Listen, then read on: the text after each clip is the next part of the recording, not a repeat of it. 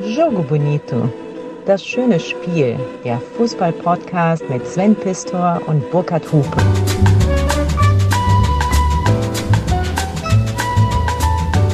Sven, das war echt viel Schokonusscreme auf deinem Brötchen heute Morgen. Das weißt du schon, mein Freund, ne? Ja und? War das schon Vorbereitung auf den Sommerurlaub eigentlich? weißt du, warum ich frage? Nee. Also du Also nicht wegen Bikini-Figur, sondern weil ja Schokonusscreme den Lichtschutzfaktor 9,7 hat. Und vielleicht denkst du ja, dass man sich quasi auch von innen gegen Sonnenbrand schützen kann. Ja. Äh, wie? Ohne Witz, wenn ich die. 9,7, ja. Habe ich gelesen. Also wenn jetzt Nutella Ja. Lichtschutzfaktor 9,7. oder Milka oder wie sie auch alle heißen. 9,7. 9,7, ja, das ist schon ganz gut. Also ich eigentlich. streiche mir den Bauch ein, Ja, von innen und von außen. von innen, von außen. ja. Dann habe ich zumindest da keinen Sonnenbrand. Clever. Und Clever. wusstest du, das ist jetzt auch was total Kurioses, was ich rausgefunden habe während meiner Vorbereitung auf die heutige Folge. Wusstest du, wusstest du, wusstest du. Wusstest du, Ja. dass es von Kotzen nach Pissen 195 Kilometer sind? Burkhard, Wie kommst du, äh, weil ich vor dir sitze oder was? Nein, das sind, die, das sind, es gibt die Dörfer Kotzen und Pissen Ja. Mhm. und ich bin zufällig auf Kotzen gestoßen, weil es ähm, Wo liegt denn Kotzen? Kotzen liegt äh, westlich, westlich von Berlin im Havelland und ähm, Pissen liegt westlich von Leipzig und ich habe halt die Frage, die ich mir Sind wir stelle, urlaubsreif eigentlich? die Frage, die ich mir stelle, Sven, ist ja 195 Kilometer liegen dazwischen. Mhm. Wenn jetzt die Fußballvereine dieser beiden Dörfer gegeneinander spielen Mhm. würden, ne, dann würde man ja nicht von einem Lokalderby sprechen, sondern von einem Fäkalderby wahrscheinlich. Das Fäkalderby. Äh, Burkhard. Ja.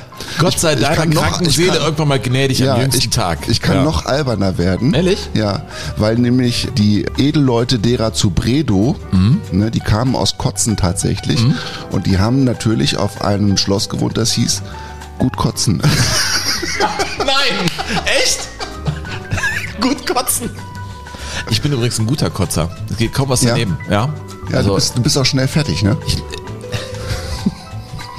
nein, ich lobe das ist auch. wichtig. Ich habe Man meine Kinder auch fertig immer dafür gelobt, wenn sie es bis zum Klo geschafft haben. Weil Ja. wenn sie es nicht schaffen, ist scheiße. Da ist die ganze Nacht so irgendwie mit, Ja. mit Saubermachen angesagt. Ja, ich bin froh, dass ich nicht in Kotzen oder Pissen wohne, ehrlich gesagt. Ja, es gibt übrigens auch Schuld und Unschuld. Als, Orte, Ort, da ja. kann man. in kann Hessen man, ist das, glaube ich, ne? Ja, Oder aber ey, jetzt wird mir, das klingt nach Apothekerzeitschrift jetzt. Wusstest du eigentlich, Oh. wie man The Old Firm auch nennt? Nee. Wie denn? Das Unüberbrückbare.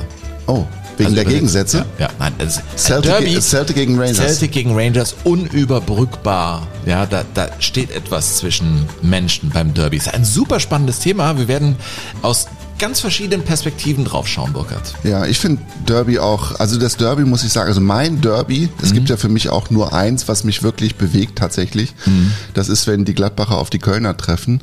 Und ich muss sagen, dieses Derby macht mich jedes Mal fertig, immer noch. Ich meine, ich gehe jetzt auch auf die 60 und es ist aber immer noch so, dass an diesem Spieltag ich am liebsten dich auch nicht sehen möchte, Mhm. wenn, wenn wir auf euch treffen, weil es einfach immer immer die Perspektive, dass es wieder schief gehen kann, ist so furchtbar für mich. Mittlerweile ich, seid ja. ihr da ein bisschen äh, Ja, nervöser stimmt. geworden in Gladbach. Also, hatten- äh, Leute, die jetzt äh, zu Jogo Bonito dazukommen. Ja. Mhm. Der liebe Burkhardt, also an 363 Tagen würde ich das so einigermaßen unterschreiben, an Derby-Tagen nicht. Es sei denn, es Ist gibt noch ein? Pokalspiel. Ja. Ist Gladbach, ja, reden wir heute auch drüber übrigens, äh, über dieses eine Pokalfinale. Du wolltest es unbedingt irgendwie reinbringen. Ah, ich habe da noch einen O-Ton mitgebracht. Ja. 73, Was wenn ganz- du erinnerst ganz dich, hallo. ganz interessant. Ja, also das Interessante ist aber, Burkhard, wann immer es um Kölner Themen geht, man müsste ja meinen, hier bei Jogo Bonito, wir arbeiten basisdemokratisch, bin ich derjenige, der hier den FC immer reindiktiert in die Blöcke, weil ich nun mal Kölner bin. Mhm. Von dir kommen mindestens genauso viele Kölner Vorschläge. Ich glaube, dass du auf jeden Fall emotional mit dem FC sehr viel verbindest. Du kommst nur von der ganz anderen Seite, von der Derby-Seite, von, Ja. von der eben unüberbrückbaren Mauer dahinter. Ja, ich bin auf der anderen Seite der Mauer unterwegs. Und du findest, findest Köln dann doch irgendwie sehr interessant eigentlich. Naja, ne? das ist ja ein Teil meines Lebens. Also diese Spiele, diese Derbys sind Teil meines Lebens und die letzten Derbys waren einfach furchtbar und wir haben jedes Mal zusammengearbeitet an Mhm. den Samstagen und es war jedes Mal schrecklich und jedes Mal wusste ich auch, dass es schrecklich wird und jedes Mal bin ich wirklich mit einer großen Betroffenheit nach Hause zurückgekehrt. Und wir gehen unterschiedlich mit Erfolgen um. Also ich eskaliere ja, ich Ja, bin, glaube ich, der emotionalere. Furchtbar ist das. Ja, das gebe ich auch zu. Ja, Burkhard, okay. Aber Ja, wenn ich mich das da ist auch nicht- noch irgendwie ja, zurückhalte, Das ist nicht professionell, mein Sven. doch on air, sobald das Rotlicht an ist, bin Mhm. ich da. Doch, klar, nein, da bin ich ja wirklich neutral. Aber du bist eher äh, einer, der arbeitet so ein Derby nach innen, ne? Das, das ist so. Jein, also wenn ich bei der Arbeit Ich habe noch bin, nie schon. erlebt, dass du das höchste der Gefühle ist, dass du mal so eine Bäckerfaust machst. So, ja! Und das war's dann aber auch wieder für dich. Hm. Ja. Also im Stadion ist es natürlich komplett anders. Ja? Ja, ja. Also mein allererstes Derby beispielsweise waren 4 zu 1 in Müngersdorf.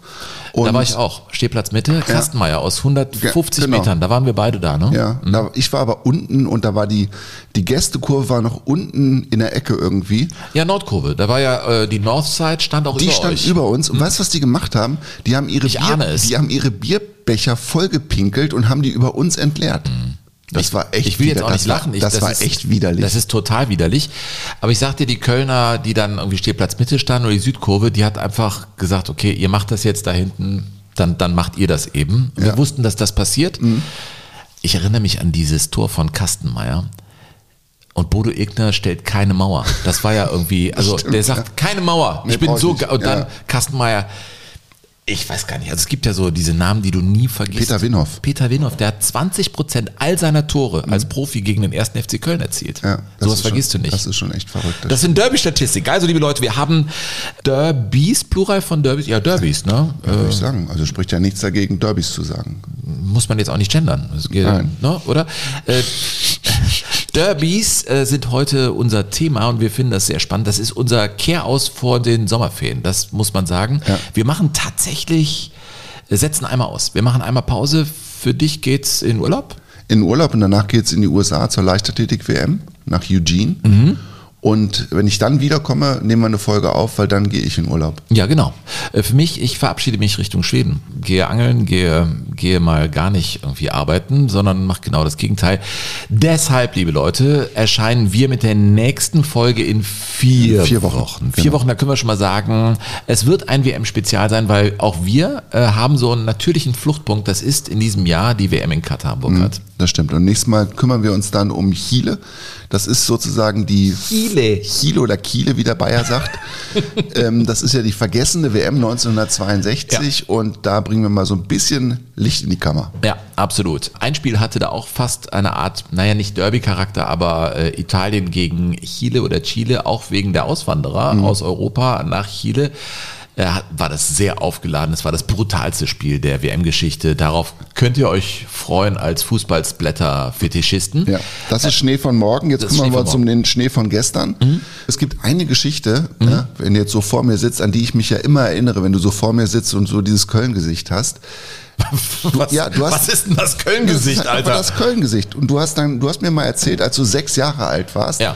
Hast du angefangen, dich für Fußball zu interessieren und der erste FC Köln holte das Double 1978, Pokalsieg und Meisterschaft. Und es war für dich völlig normal. Ja. Und so doof, wie ich das finde, dass den Kölnern das damals gelungen ist, aber so sehr kann ich diesen Gedanken verstehen, dass man einfach dann als Sechsjähriger denkt, ja klar, ich wohne in der Stadt und natürlich ist das so. Ja, du warst, du warst Doublesieger, dann hast du ja nochmal Pokal gewonnen und dann immer mal, mal Vizemeister und so, aber dann war das ja ein steter Sinkflug mit einigen Bruchlandungen.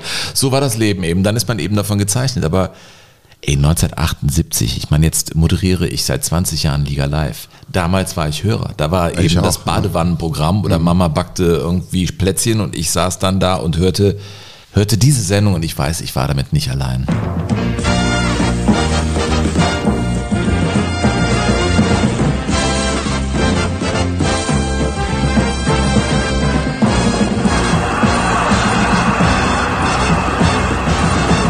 WDR 1. Sie hören Sport und Musik. Ich liebe es. Diese Bläser sind, du weißt ja, ich habe ja auch Trompete gespielt, diese Bläsersätze sind einfach unfassbar. Ich habe eine ganz Körpergänsehaut jetzt, ohne Witz. Tore, Punkte, Meisterschaft. Am Mikrofon Kurt Brumme. Ist eine alte Aufnahme, hört man zwischendurch, springt's ein bisschen. Aber Kurt Brumme, ich meine, das war dein Vorvorgänger. Mehr gab's nicht. Es gab Dietmar Schott noch dazwischen. Ja. Mit Kurt Brumme hat alles angefangen und Kurt Brumme ist die Stimme unserer Kindheit. Ich mache das jetzt auch seit über 20 Jahren Ja. und schon irgendwie dann Hospitantinnen und Hospitanten, die dann sagen, äh, das ist in meiner Kindheit. Also, also ja. mir geht das halt mit dem Brummel so. Ich meine, überragende Sendung. Macht so viel an im Kopf. Ja, da wird man total. so sentimental bei der Musik und ich, ich fände es ehrlich gesagt, wenn ich, also hier kann ich nicht so sagen, ich fände es geil, wenn wir die Sendung wieder Tore-Punkte-Meisterschaft nennen würden. Ich hätte, ich hätte überhaupt, ich fände es geil. Weil ich glaube, was heißt, da ist ein Riesenmarkt dafür da. Ich glaube, die Sehnsucht nach sowas, nach Ja. diesem, lass uns mal zusammenkommen, es ist Samstag. Ja. Das ist ja Liga Live auch. Komm, das sind ja nur Titel. Das ist ja auch, Liga Live ist auch super, aber ich finde den Titel Tore, Punkte, Meisterschaft, der ist unschlagbar. Ja, ich finde diese Melodie ist einfach so unfassbar toll. Danke, Burkhard, dass du es mitgebracht Ja, hast. es ist einfach, einfach ein, Oh. ein tolles Stück Zeitgeschichte. Ne? Ja. Es, es macht wirklich ganz viel an. Und lass uns doch reden über 1978, über den letzten Spieltag. Ende April ist das damals gewesen. Die Konstellation, ich glaube, fast alle von Jogo Bonito, die uns regelmäßig hören, alle Hörer, werden das im Kopf haben. Aber für die paar, die es nicht wissen, die Kölner waren damals Spitzenreiter am letzten Spieltag, hatten genauso viele Punkte wie die Gladbacher, waren aber um zehn Tore besser als die Gladbacher. Die Kölner mussten auswärts spielen beim FC St. Pauli und die Gladbacher mussten gegen Borussia Dortmund spielen, Heimspiel. Die Gladbacher gingen nach Düsseldorf, das machten sie ja häufiger. Und die Kölner, und das fand ich echt clever, die Kölner, Sven, hatten angekündigt, oh, wir bringen, da kommen 20, 25.000 Kölner, kommen mit, wir können nicht am Millantor spielen, weil die nicht auf diesem scheiß Platz spielen wollten und darauf spekuliert haben, dass sie im Volkspark spielen. Ja. Und dann haben sie das Volksparkstadion gekriegt, das war noch nicht mal halb voll besetzt. Am letzten Spieltag. Letzter Spieltag. Und Das es war noch nicht mal zur Hälfte vorstellen. besetzt. Und dann haben sie aber das Stadion gekriegt und es war dann ein hochdramatischer letzter Spieltag, das muss man sagen. Ja, natürlich. Äh, auch in Tore-Punkte Meisterschaft. Kurt Brumme im Studio und Heribert Fassbender. und die auch mal den Ball zurück zu ihrem Torhüter befördern, um auf diese Weise wieder Luft zu gewinnen. Auf der anderen Seite vorne Burgsmüller im Mönchengladbacher Fassbender. Strafraum. Bitte schön. Okudera hat das 2 zu 0 in der 60. Minute in Hamburg erzielt. Damit hat der Japaner wieder eins der wichtigsten Tore des ersten FC Köln in diesem Jahr erzielt. Okudera also 2 zu 0 für Köln in Hamburg. Bitteschön. Machen wir also noch ein bisschen weiter in Düsseldorf. Das wissen jetzt die Spieler noch nicht, aber man muss sich natürlich fragen, was nutzt dann hier die Torflut der Mönchengladbacher im Rheinstadion vor 40.000 Zuschauern, wenn die Kölner das Tore schießen. Auch nicht vergessen. Namt allerseits, ne, hat Ja. er immer gesagt, dann Mr. Sportschau später, war auch Radioreporter. Toller Reporter. Was für ein Reporter, Ganz ne? toll. Und die Gladbacher schossen ein Tor nach dem anderen. Segler schirmt den Ball ab, kann nicht verhindern, dass Wimmer noch einmal ihn anschießt und auf diese Weise den achten Eckstoß herausholt für den deutschen Fußballmeister Borussia Mönchengladbach. Acht Ecken, acht Tore. Und Wimmer mit der Nummer acht hebt den Ball an den Elfmeterpunkt. Kopfball von Wittkamp, Nachschuss von Simonsen und Tor! Kalle Del Haie erzielt das 9 zu 0. Ja. Weißt du, warum das so gut ist? Weil du hast ja immer gesagt, boah, der, der Fassbender war ja ein geiler Radioreporter Mhm. auch. Kein Wort zu viel. Kein Füllwort, nichts. Alles Stimme, druckreif, Stimme ganz fest. auf den Punkt. weit weg davon, sich zu überschlagen oder irgendwie zu übertreiben Ja. oder sich selbst wichtiger zu nehmen als das Ereignis. Das finde ich ist immer ein Kriterium, dass sich, ähm, dem sich die Reporter auch wirklich beugen müssen, dass das Spiel wichtiger ist als sie selbst. Und wenn sie das nicht begreifen, dann sind sie keine guten Reporter. Definitiv. Also äh, die Tore fielen, also Vielen, vielen, vielen, reife. Mhm. Früchte vom Baum. Und die Kölner wurden ein bisschen nervös. Die dachten, was ist denn da los? Und das war ja große Radiokonferenz. Da sah, die Bilder gibt's ja, wo Leute dann wirklich mit dem Kofferradio da an der Bank saßen und dann mitbekommen haben, Mhm. Weißweiler als Trainer von Köln merkt seine alte Liebe Gladbach. Wenn man die, die, die zerlegen da die Mannschaft von Trainer Otto Rehagel. Übrigens, äh, letztes Spiel von Otto Rehagel als Trainer von Borussia Dortmund. Mhm. Und der FC musste ja was machen, Burkhardt. Und Rehagel ist dann nach diesem Spieltag, ist er ja als Otto Torhagel quasi rausgeschmissen worden äh, beim BVB. Und die Kölner haben sich ja dann auch wirklich zusammengerissen in Hamburg und haben dann, dann auch noch ein paar Tore geschossen. Brauchten sie auch am Ende. Und dann gab es etwas, was es, glaube ich, auch nur ein einziges Mal gab, dass der Reporter des Spiels schon in den Innenraum runtergab zu seinem Kollegen, der am Spielfeld dran stand, im Radio, nicht nur im Fernsehen, also im, wirklich im Radio. Das Spiel war noch nicht zu Ende und der Reporterkollege ging mit seinem Mikrofon, war auf Sendung, ging zu Hennes Weißweiler auf der Kölner Trainerbank und versuchte ein Interview mit ihm zu kriegen. Ich will aber noch einmal hinunterschalten zum Innenraum. Ja, wir melden uns hier und ich glaube, Hennes Weißweiler dem jetzt die Freude im Gesicht steht, wird uns sagen, Herr Weißweiler, ist die Spannung jetzt vorüber? Noch nicht. Es sind noch drei Minuten zu vier Minuten zu spielen. Deutsche Meisterschaft. Noch immer nicht. Warum nicht? Also Skepsis noch bei Hennes Weißweiler, dessen Konzentration im Gesicht äh, noch nicht nachgelassen hat. Aber man sieht ihm doch merklich an, dass er mit diesem 5 zu 0 zufrieden ist. Es ist ja höher ausgefallen, als man vorher damit rechnen konnte. Ja, Hennes Ja. Weißweiler. Und es sah lange nicht danach aus, als ob die Kölner da so souverän gewinnen würden. St. Pauli hatte auch ein paar gute Chancen, hat auch lange einen Unentschieden gehalten oder einen knappen Rückstand. Und die Gladbacher schossen ein Tor nach dem nächsten. Jupp Heynckes in seinem letzten Spiel für Borussia Mönchengladbach fünf Tore geschossen. Aber das war natürlich wirklich ein, ein Spektakel Ja, das ist ein Spektakel, das war eine Sauerei. Ja, komm. 12 zu 0. 12 zu 0. Ja, zwölf. 12! Hör mal, Ja. höchster Sieg in der Bundesliga-Geschichte in so einer Situation. Ja. Nein, no way. Und das sind natürlich Zinken, die drin sind in so einem Verhältnis. Und Jupp Heynckes hat übrigens viele Jahre später gesagt, Gott sei Dank sind wir damals nicht Meister geworden, weil das hätte so einen langen Schatten auf die Meisterschaft geworfen, wenn wir die Kölner am letzten Spieltag mit so einem Sieg nur abgefangen hätten. Ich persönlich sehe das ja komplett anders. Ich sehe das ja nach wie vor so, dass uns die Meisterschaft damals geraubt worden ist, dass der FC St. Pauli quasi sich nicht mehr hundertprozentig angestrengt hat, dass die Kölner unter Vorspiegelung deine falscher Redeanteile Tatsachen hier in Jogo Bonito sind heute eindeutig zu groß. Ja. Irgendwie. Also das, Das- ist doch Quatsch, was du da Nein, das ist überhaupt erzählst. kein Quatsch. Das ist meine feste Meinung, Sven. Nein. Das ist meine feste Meinung, die ich auf meiner Seite der Mauer auch Ja, nicht, kannst du- nicht alleine vertrete. Kannst du gerne haben, ich habe eine gänzlich andere. ne? Aber weißt du, was mein Gedanke damals war? 1978, ich meine, Gladbach war dreimal in Folge deutscher Meister geworden und die waren drauf und dran, zum vierten Mal den Titel zu holen, in Folge. Und wären damit die erste Mannschaft gewesen, der das gelungen wäre, in Deutschland. Und nach diesem Finale, das Köln ja dann für sich entschieden hat, habe ich gedacht, scheiße, jetzt muss ich nochmal vier Jahre warten. ja, vier Jahre. Ja, klar, nein. Das ist eine lange Zeit, wenn du Teenager bist. Ja, selbstverständlich. Du, ich dachte ja auch, also äh, 78, da war ich ja noch äh, in so einem halb gasförmigen Zustand, ja. äh, aber mein Leben wurde immer fester und dann 83 war ich schon, ich weiß ganz genau, da haben die, äh, haben die Kölner ja in ihrem Derby, also wirklichen Derby, Gegen Fortuna. gegen Fortuna Köln im Müngersdorfer Stadion, also Heimspiel eigentlich für den ersten FC Köln, hat der FC ja mit 1 zu 0 gewonnen, aber wurde ausgepfiffen. Fortuna damals Zweitliga. Fortuna zweite Liga und in dem Spiel wirklich auch mindestens auf Augenhöhe und Pierre Litbarski erzielte den Siegtreffer und das war ja eine Choreografie, die keine war. Vor der Kurve der Fortuna-Fans wurden die Spieler des ersten FC Köln geehrt und die wurden ausgepfiffen. Es gab Fortuna-Fortuna-Rufe.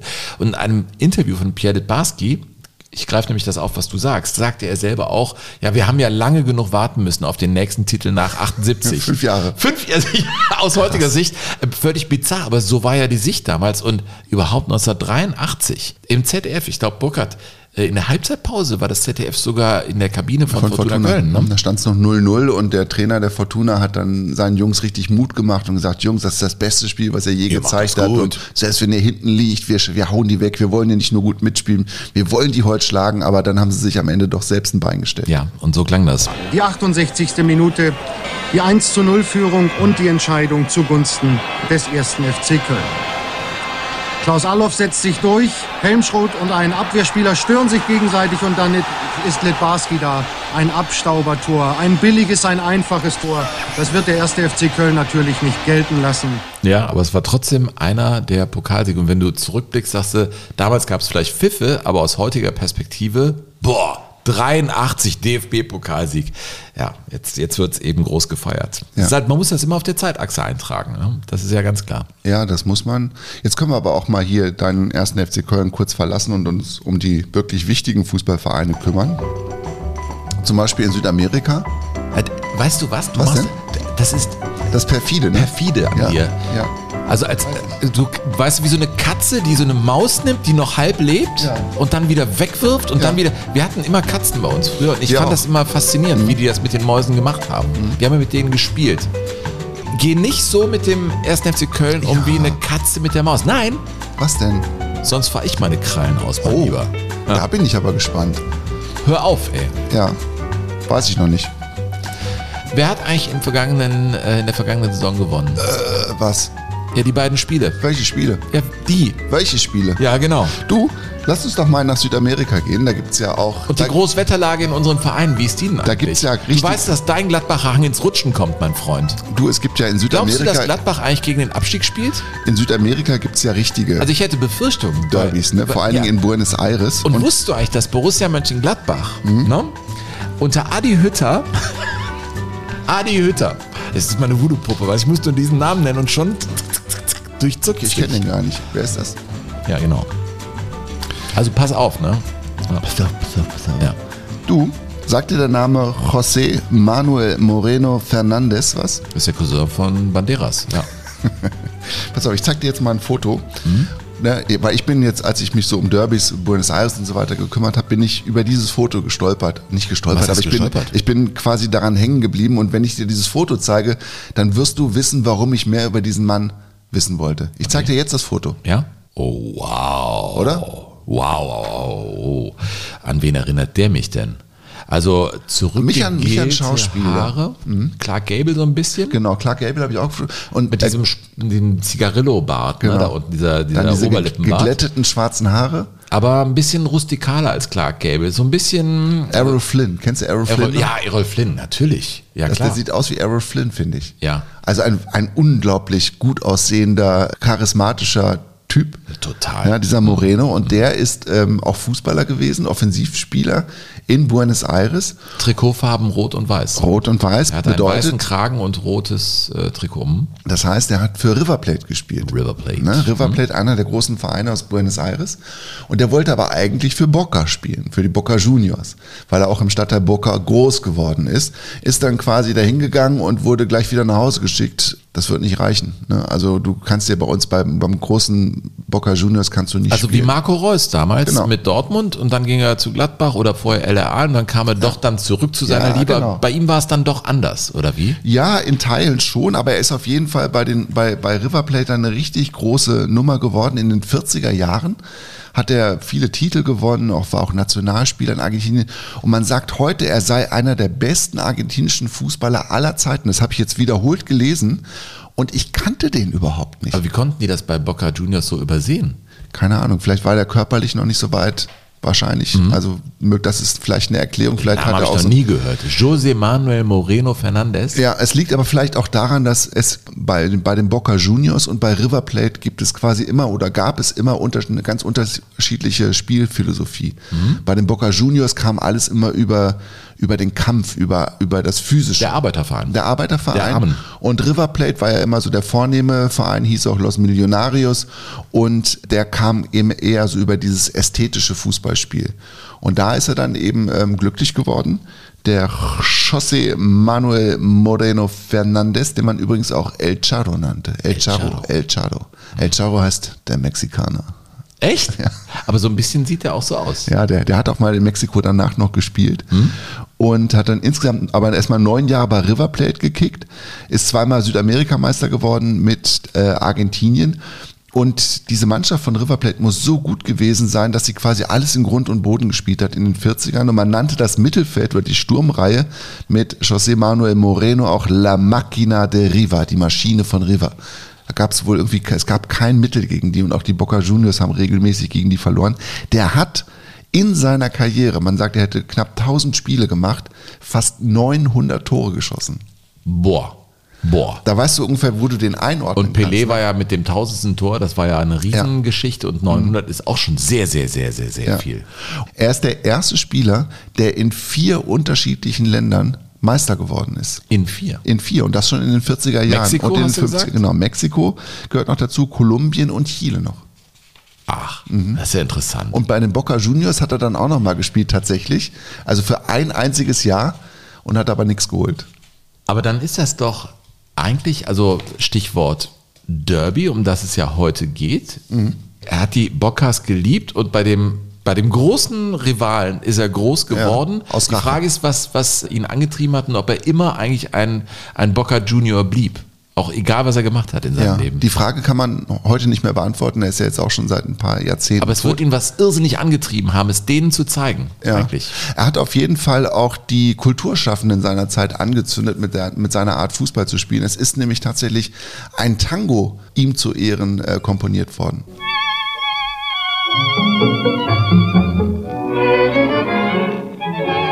Leider ohne Text, Heißt leider. aber er ist nur für ihn, für den Moreno geschrieben worden.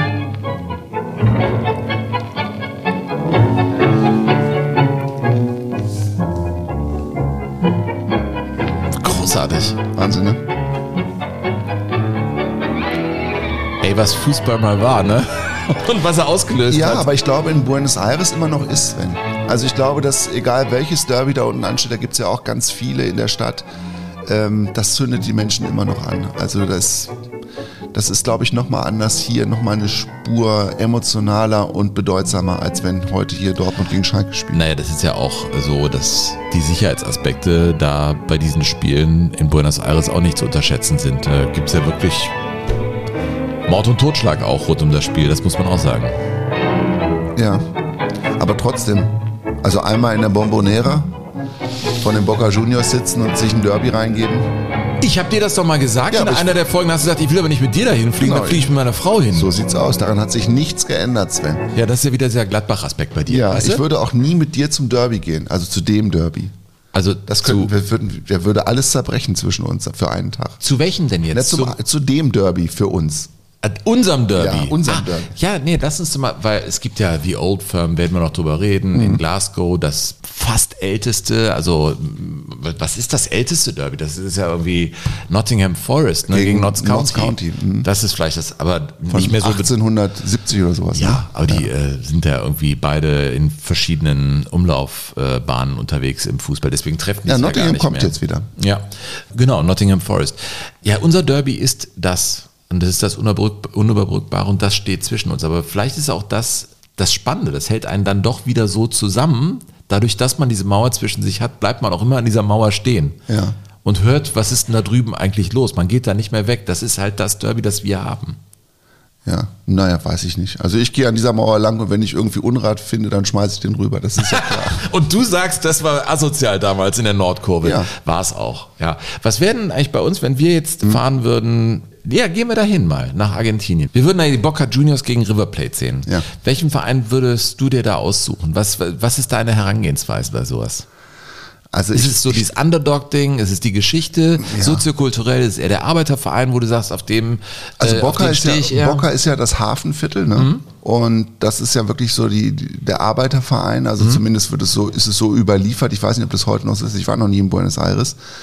Und River Plate ist so der, der ja, etwas abgehobene Club. Mhm. Beide Teams übrigens zu Beginn des 20. Jahrhunderts in denselben Farben unterwegs, Mhm. in Rot und Weiß. Und ich habe es an anderer Stelle schon mal gesagt, dann gab es ähm, tatsächlich ein Entscheidungsspiel um die Vereinsfarben. Ein Derby um die Vereinsfarben. Das hat River Plate gewonnen, durfte dann Rot und Weiß behalten und die Boca Juniors mussten sich neue Vereinsfarben suchen. Und dann sind die in den Hafen gegangen und haben gesagt, das nächste Schiff, was einläuft, die Fahne, das werden die neuen Vereinsfarben. Und es war ein Schiff aus Schweden. Und deshalb haben sie blau und gelb. Mhm, ja. Ich glaube, es wäre bei mir dann Boca Juniors. Dieses Arbeiterding und auch, ich will dem nicht vorgreifen, aber bei Glasgow wäre es, obwohl ich eher Protestant bin, dann müsste ich ja normalerweise die Rangers nehmen, weil da ist es ja auch ein, der Glaube vor allem, der diese beiden auseinander äh, dividiert. Ich glaube, es wären trotzdem die Celtics. Ja. Also glaube ich schon. Wobei, also klar, die Bombonera, also die Pralinenschachtel von den Boca Juniors ist ja, ist ja ein Mythos mittlerweile, muss man sagen. ne? Also die Fußballfans in aller Welt träumen, glaube ich, davon einmal in diesem Stadion, das ja aus drei Stehplatztribünen unüberdacht besteht und eine Sitzplatztribüne. Total steil. Und dann gibt es einfach da, glaube ich, die, die fantastische Konfetti- Atmosphäre Ja, und auch diese aller Tücher, Zeiten. die da gespannt sind, in Vereinsfarben, darunter, weißt du, sind breiten- Tausende Das ist drunter, ein Wahnsinn. die Alles in gar blau und sehen, gelb, diese Stoffbahnen, die da runterreichen. Und es raucht immer, es Ja, ist eine, es eine Riesenatmosphäre. Aber es wird auch gesagt, dass das El Monumental, das Stadion von River Plate, dass das so ein bisschen kühler sei. Das ist ja auch das Stadion, wo 78 das Endspiel stand, stattfand von der WM. Das ist aber gar nicht so. Also obwohl es da eine Laufbahn gibt, aber wenn es zum Superklassiko River Plate gegen Boca kommt, dann hebt die Hütte ab, das muss man sagen.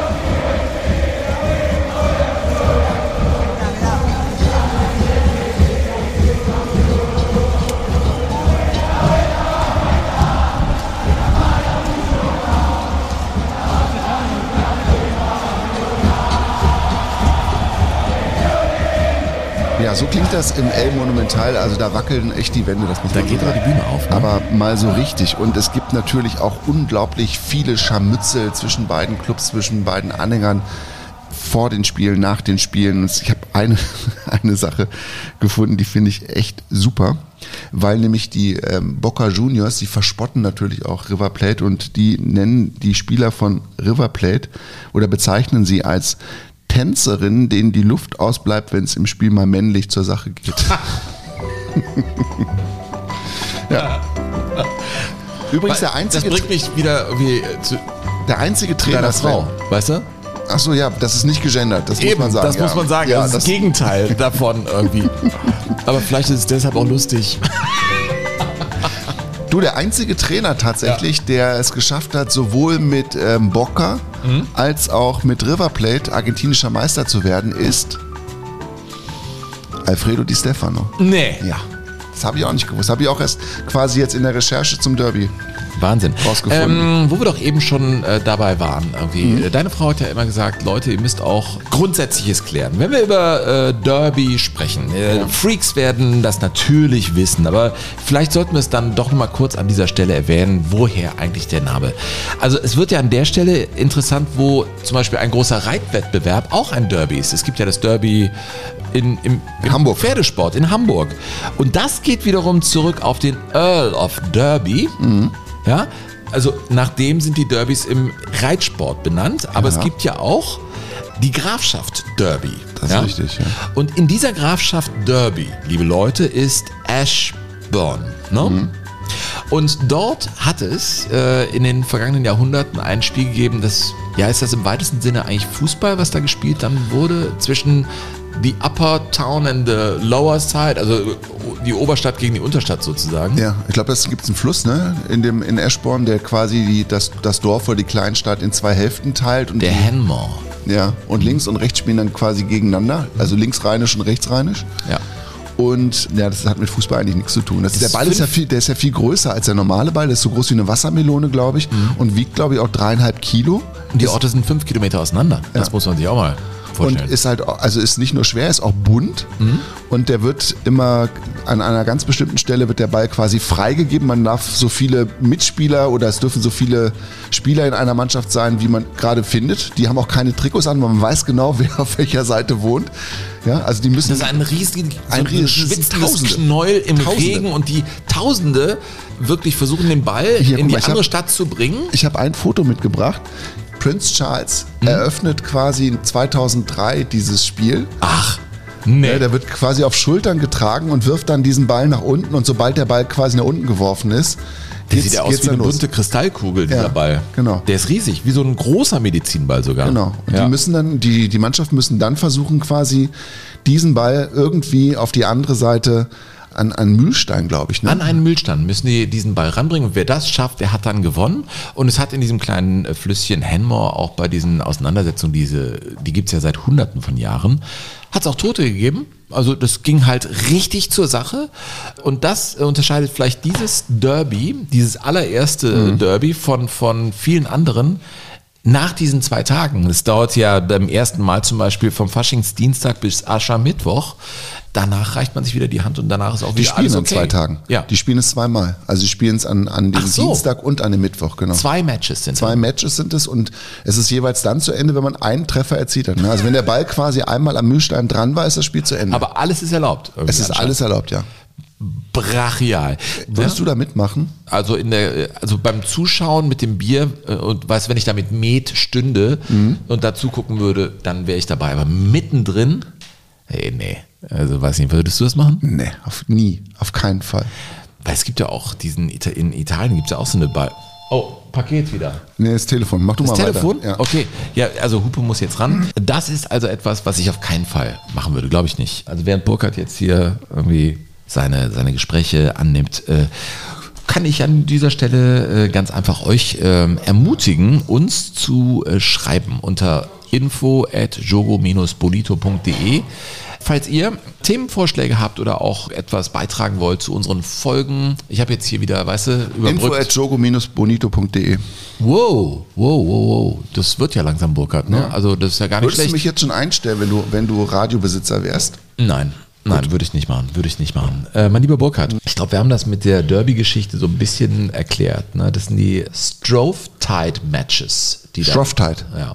Shrovetide. Strofftide. Ja, und daher kommt das eben mit, mit Mhm. Derby, sagt man. Aber ich fand das interessant mit dem Pferdesport. Das war mir nicht so ganz klar, dass es dann auf den Earl zurückgeht. Und äh, naja.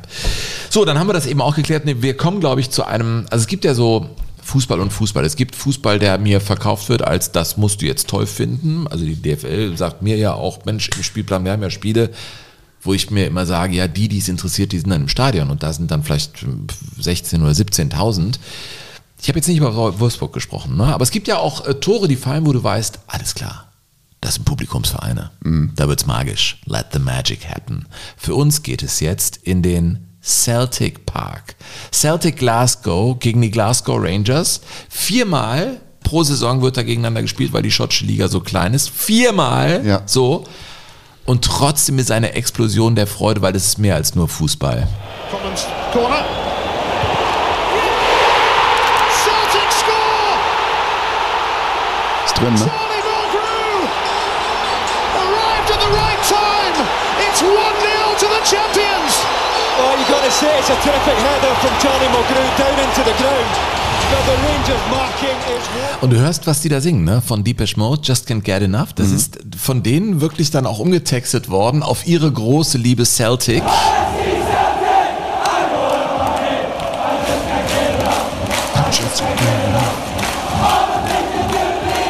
Wenn du das hörst, willst du immer in dieser Kurve stehen und ein Bierchen am Hals haben und ein Spiel gucken? Wenn ich, wenn ich textsicher bin, ja. Wenn ich nicht textsicher bin, nicht. Ich glaube, wenn du nicht mitsingst, bist du ganz schnell wieder draußen aus der Kurve.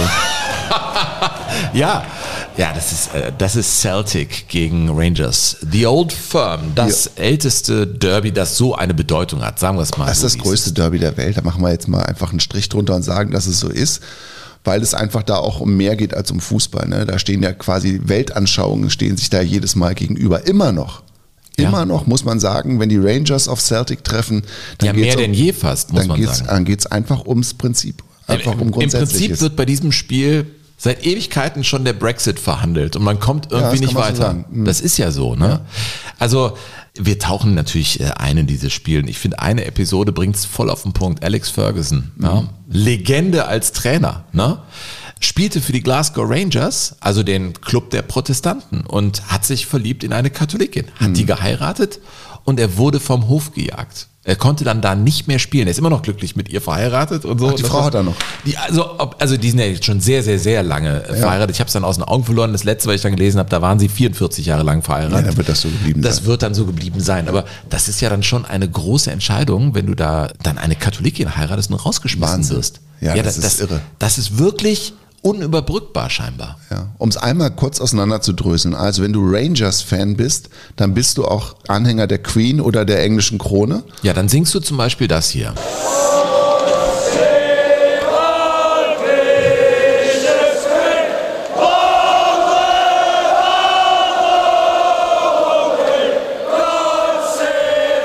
Jetzt kommt der Ton. Moment, kriegen Sie ihn?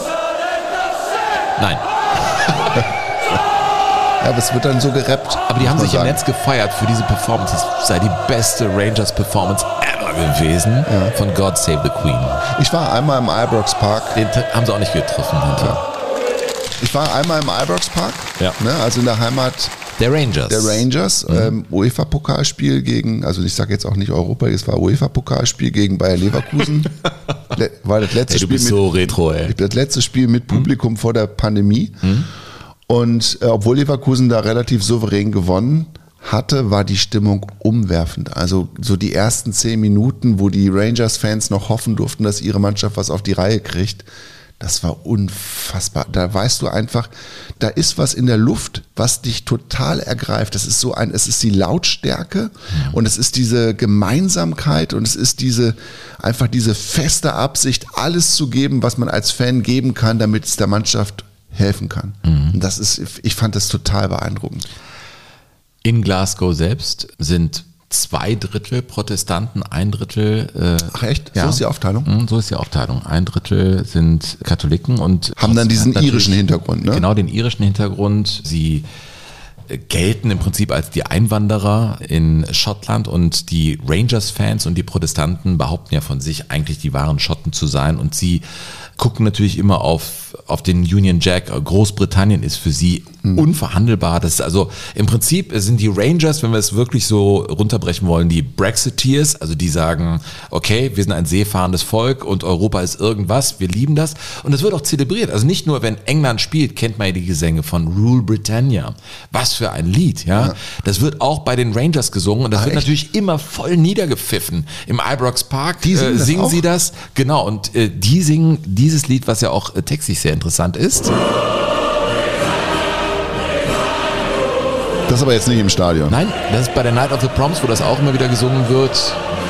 Wo es ein bisschen in die Kritik geraten ist, ob das nicht zu nationalistisch sei, weil Och, es nein. Rule Britannia, also herrsche, Herrsche Britannien. Britannien, aber rule the waves, also beherrsche natürlich. auch die Wellen Das auf war, dem ja, Meer. das war ja wichtig.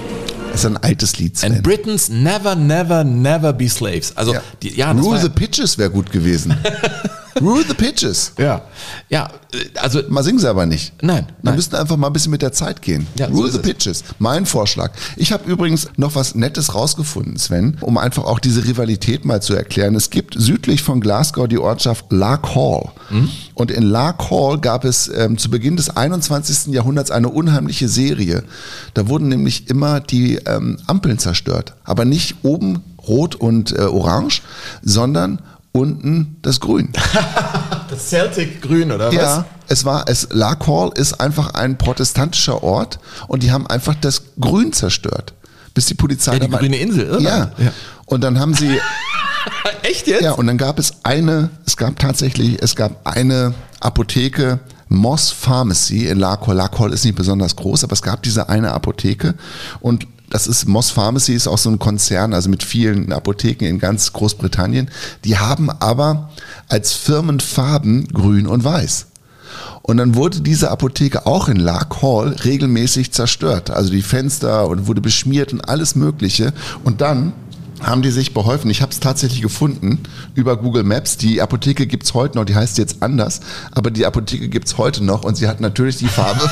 Jetzt blau. Ja. Ja, your local pharmacy. So. Aber jetzt in, in blue. Jetzt in Wobei blue. das äh, Kreuz, aber das ist wahrscheinlich vorgeschrieben bei Apotheken, das ist dann immer noch in grün gehalten. Das müssen sie dann anscheinend machen. Ja, ja, da, vielleicht gibt's da aber das haben sie dann akzeptiert. Ja, aber Ja. ich meine, der gute Wille ist ja zu erkennen. Ja, aber das ist die Old Firm. Das, das sind äh, Derbys, ne? Äh, andere Geschichte. Es ist ja so, dass die Katholiken und die von Celtic sich immer benachteiligt gefühlt haben, ne? Äh, in Schottland. Und das ging so weit, dass die zum Beispiel, wenn die über die Rangers singen, auch von den Hunnen sprechen. Wie kommt man jetzt auf Hunnen bei, bei den Rangers, wenn man da über Großbritannien ablehnt? Also das hat ja was mit Deutschen eher zu tun. Ne? Warum nennen sie die Rangers The Huns? Finde ich ganz interessant. Das geht zurück auf den Bau unter anderem der Titanic in Belfast in einer Werft. Und das war nämlich die Harland and Wolff Werft.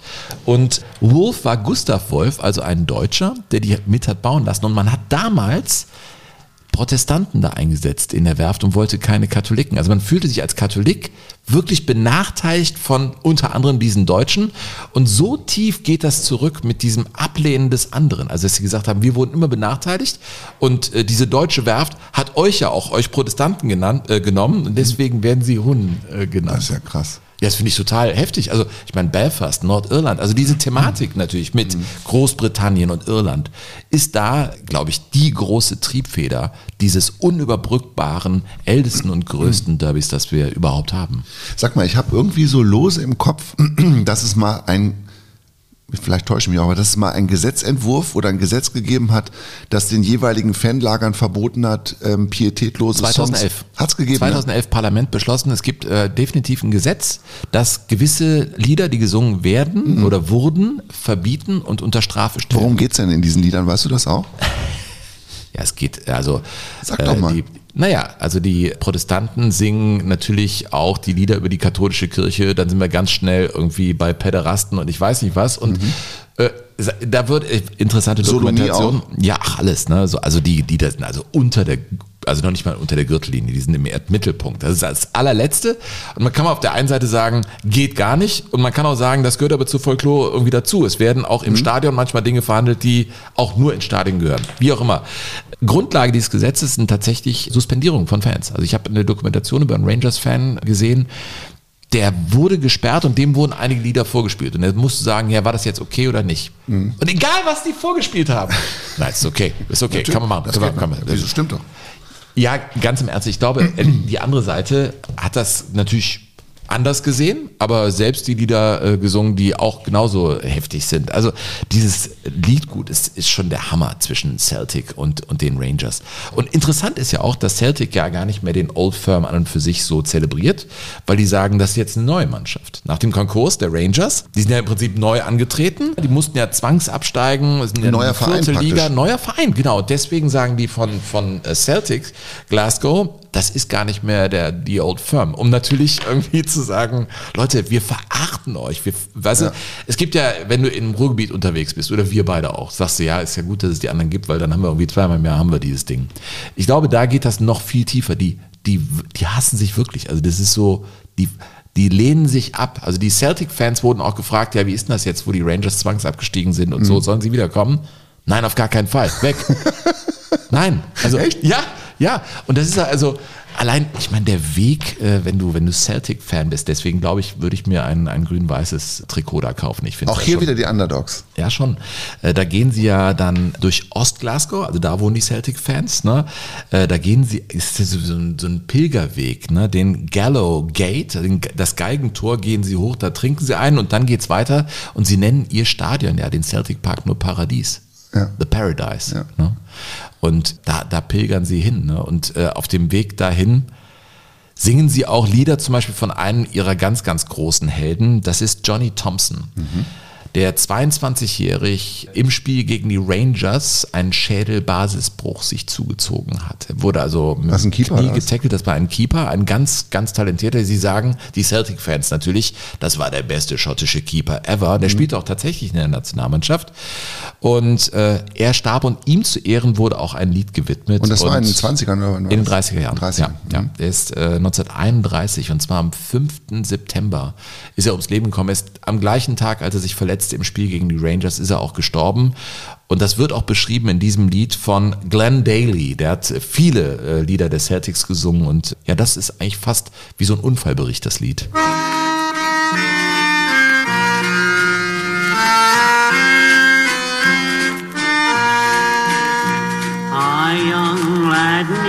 John Thompson from the Wellesley Five came to play for Glasgow Celtic and to build himself a name.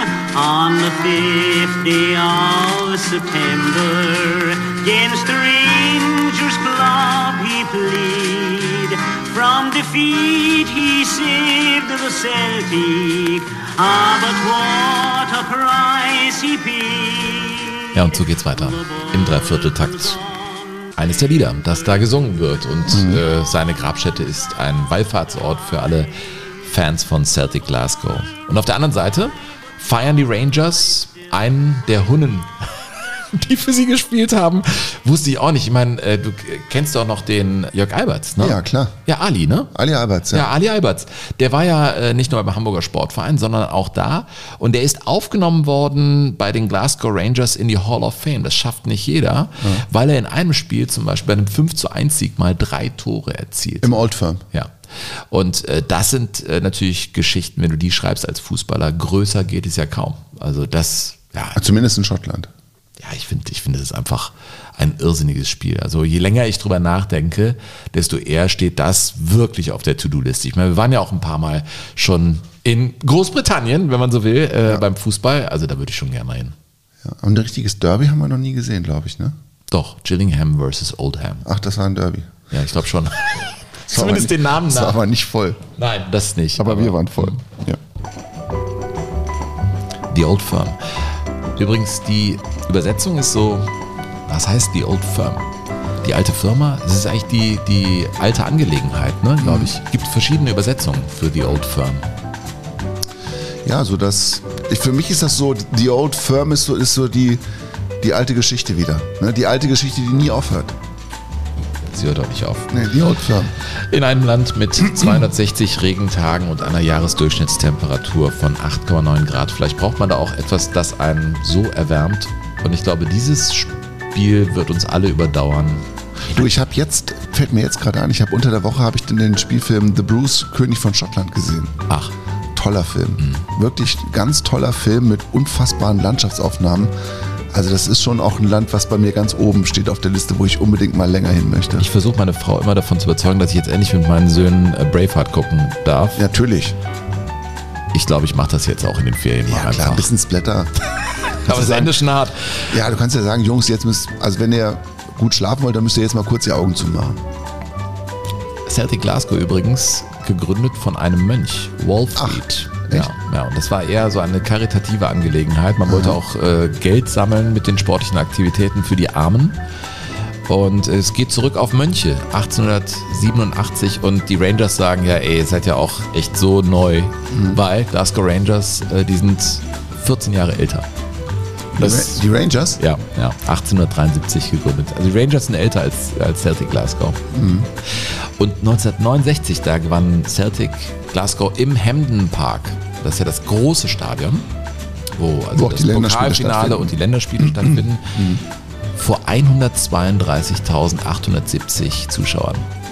Das, das sind Das ist ja sind fast schon Zahlen. Maracana. Das ist ne? ja unfassbar, Ja, oder? Unglaublich. Ja, also wir haben den Old Firm zelebriert an dieser Stelle. Es gab natürlich auch, muss man auch sagen, ähm, die größten Katastrophen in der schottischen Fußballgeschichte auf den Zuschauerrängen gab es auch beim Old Firm tatsächlich. Im Ibrox Park zweimal, einmal zu Beginn des 20. Jahrhunderts, einmal 1971, glaube ich. Da kamen dann jeweils viele Dutzend Fußballfans um, ums Leben. Einmal ist eine Tribüne, eine Holztribüne zusammengebrochen und 71 war es so, dass die Fans der Rangers schon nach Hause gehen wollten, weil Celtic kurz vorm Ende ein Tor geschossen hatte und keiner mehr glaubte, dass sie den Ausgleich noch hinkriegen. Und dann haben sie es aber geschafft. Und dann gab es wohl eine gegenläufige Bewegung auf den Tribünen und dabei sind dann, ist dann so eine Massenpanik entstanden. Und da sind sehr viele Menschen Ja. Gestorben. Ja, ich glaube nicht, dass wir zum letzten Mal da in Schottland äh, gewesen sind. Also ich war äh, auch mal, by the way, bei Inverness Caledonian Thistle gegen die Glasgow Rangers. Da bin ich mit dem äh, Armin Lehmann hingeflogen. Ja, da war ich auf Hochzeitsreise. Du Da warst auf. Hochzeitsreise, wir haben unsere Englandreise oder Schottlandreise Ja, dann dahin da gemacht. beneide ich euch heute noch drum. Das war mindblowing. Wir waren im Hotel und dann kamen die Rangers ins gleiche Hotel, in dem Armin und ich waren. Wir waren schon schön Ach, ihr wart im selben Hotel? Ja, und Stefan Klos war ja da. Stefan Klos war Als ja auch Torhüter. beim Ra- als Mhm. Torhüter. Der war dann nur noch die Nummer zwei, aber der lief dann bei uns an der Bar vorbei vor dem Spiel. Wir saßen da schon mit Whisky und grüßen ihn so. Und der war ein ganz netter Dude. Ne? So, hi, hi, grüß euch Jungs und so. Und dann sind wir da hingegangen zu Inverness Caledonian Thistle. Ich liebe diese Namen allein Großartig, schon. ja, Mhm. das Und da, da gelingt mir immer das äh, TH, weil ich es so zelebriere. Ja. Ja, sonst nicht? Doch, schon. Ja. Ja, absolut. Ja.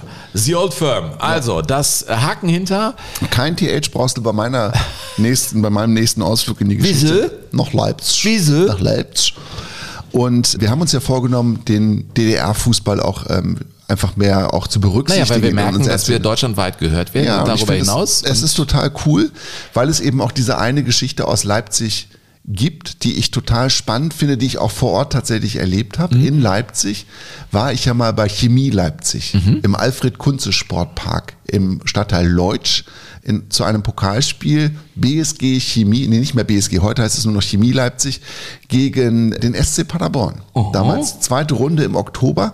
Und das war damals das erste Flutlichtspiel im Alfred Kunze Sportpark bei dem du warst. bei dem ich war, die haben sich das Flutlicht quasi aus England kommen lassen. Auf Tiefladern haben das quasi temporär aufgebaut. Weil sie es mussten für weil den sie es- Pokal. Genau. Weil sie nicht nachmittags spielen wollten, sondern abends. Und dann haben sie sich für über 100.000 Euro dieses Flutlicht ausgeliehen aus England.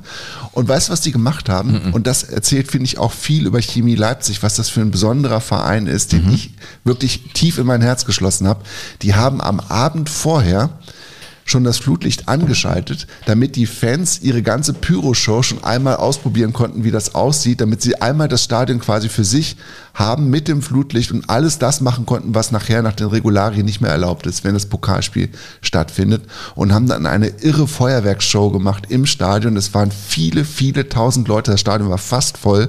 Und die haben quasi ihren eigenen Abend in ihrem Sportpark, in ihrem Alfred-Kunze-Sportpark Jetzt mal nur ein kleiner Einschub, wo du jetzt, äh, also deine Liebeserklärung für Ja. Chemie Leipzig ist, glaube ich, hier im, oder? Liebe Leute da draußen ist angekommen, ne? Burkhard, oder? Ja, du, ich, du wirst es verstehen, wenn ich dir jetzt noch ein bisschen mehr erzähle, weißt absolut. du warum. Aber würdest du sagen, angenommen es gäbe eine Pokalbegegnung Chemie Leipzig gegen RB Leipzig. Beim New Old Firm spricht man ja von, also vom Unüberbrückbaren. Würdest Mhm. du sagen, da müsstest du noch einen draufsetzen?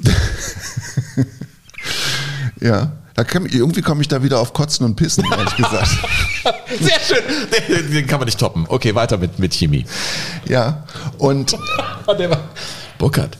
Ich sag mal, ja, Wahnsinn. Also du bist ja nicht nur inhaltlich, du bist ja richtig Ich kann lustig sein, meinst du? Ist das so ein Fatalismus im Leben, wo du weißt, kommt nicht mehr viel? Nee, das ist einfach so in mir. Das wohnt so in mir. Ja, aber Ich hatte früher auch immer hübsche Freundinnen in der Schule, weil ich lustig war. Ich sah Mhm. scheiße aus, aber Ja. ja. Ja, nein, das ist ja klar. Ne, ich hatte immer die Haare, die Haare gingen quasi bis oben zur Nasenwurzel, sagt man, glaube ich, ne, so platt runter. Mhm. Dann kamen diese, kamen diese zwei großen Fenster, die meine Augen und mein halbes Gesicht bedeckt Die haben. Krankenkassen haben euch Brillenträgern wirklich damals zugesetzt. Das war, ein- das war ein unfassbar, was Ja. ihr da auf die Nase setzen Das war ein musstet. übler Streich, muss man sagen. Und dann blieb quasi nur noch der Mund übrig und damit war ich ganz gut unterwegs. Mhm. ja, sehr schön. Ja. Also dann mach einfach mal weiter mit Chemie. Chemie Leipzig hat eine ganz besondere Erfolgsgeschichte geschrieben und hat bes- besitzt, glaube ich, auch bis heute eine ganz besondere Rolle in der Geschichte des DDR-Fußballs. 1963 haben nämlich die Parteioberen, also im Sport und in der Politik, haben sich entschlossen, den Fußball in Leipzig neu zu organisieren. Der war sehr mittelmäßig und dann hat man sich gesagt, wir müssen irgendwie eine Top-Mannschaft in Leipzig gründen, die auch international bestehen kann. Also hat man den Sportclub Leipzig damals gegründet. Der ist dann drei Jahre später ist daraus Lok Leipzig geworden. Also die Vereinsnamen in Leipzig haben sich ständig verändert. Ne? Also die, die Wurzel von allem war mal der VfB Leipzig, irgendwann der erste deutsche Meister. Aber dann Mitte der 60er Jahre haben die eben versucht, da so einen sozialistischen Einheitsbrei zu gießen und haben den Sportclub Leipzig gegründet. Und da wurden dann die besten Spieler aus Leipzig hingeschickt. Die mussten da hingehen, die hatten keine andere Chance. Und dann gab es eben noch eine Mannschaft, die quasi mit den übrig gebliebenen zurechtkommen musste. Und das war die BSG Chemie Leipzig. Also wie so Kaltzone. Das, da Genau, kam das da rein, was noch übrig war, Genau. das kam da rein und sollte So, schmecken. Ja, und dann dachten natürlich alle, dass diese BSG Chemie Leipzig, die dann auch in der Oberliga starten durfte, dass, dass das ein Abstiegskandidat Ja, ist. Ne? Ja. Und was passiert? Die werden am Ende dieser Saison DDR-Meister. Nee. Der Rest von Leipzig holt die Meisterschaft und der SC Leipzig wird am Ende nur Dritter. Und da gab es dann natürlich auch Derbys zwischen diesen beiden Vereinen und das erste Derby beispielsweise haben dann äh, die Chemiker, wie man sie auch heute noch nennt, die Chemiker mit 3 zu 0 gewonnen. Das war damals schon eine Riesensensation. Da waren 35.000 Menschen da und alle alle haben quasi die Daumen gehalten für, für die Chemiker, weil sie somit auch ihr, quasi ihren Unmut ausdrücken wollten gegen das Regime. Die Kleinen gegen die Großen. Die Kleinen gegen die Großen und die Sympathien. Das ist einfach angelegt im Sport. Das ist so. Und das ist im, im Derby, glaube ich, ähm, kriegst du das noch viel deutlicher vor Augen geführt als, als sonst. Und es gibt zum Glück auch, ähm, vor allen Dingen, das hat sich der Mitteldeutsche Rundfunk also sehr verdient gemacht. Die haben also auch die, die Helden der Zeit damals immer mal wieder vors Mikrofon geholt.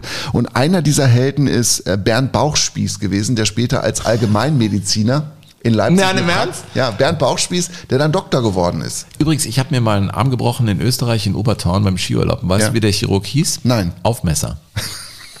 Auch nicht schlecht, oder? Aber ba Bauchspieß, Ja, der ist Allgemeinmediziner geworden. Ja, und der, der ist ähm, der Mannschaftskapitän damals gewesen und der hat das mal ähm, beim Mitteldeutschen Rundfunk erklärt, wie das damals war 1963, als die Spieler aufgeteilt wurden. Es war letztendlich eine Mannschaft, die eine Negativauswahl darstellte, denn die besseren Spieler, fußballerisch gesehen, sollten ja beim Lok spielen, denn die Leipziger Obrigkeit in Politik und Sport wollten ja eine gute Mannschaft, die also auch in Europa mitspielen konnte und man glaubte das mit den besseren Fußballern. Aber elf gute Fußballspieler sind noch keine gute Mannschaft. Nee, vor allen Dingen nicht, wenn sie keinen richtig guten Trainer haben.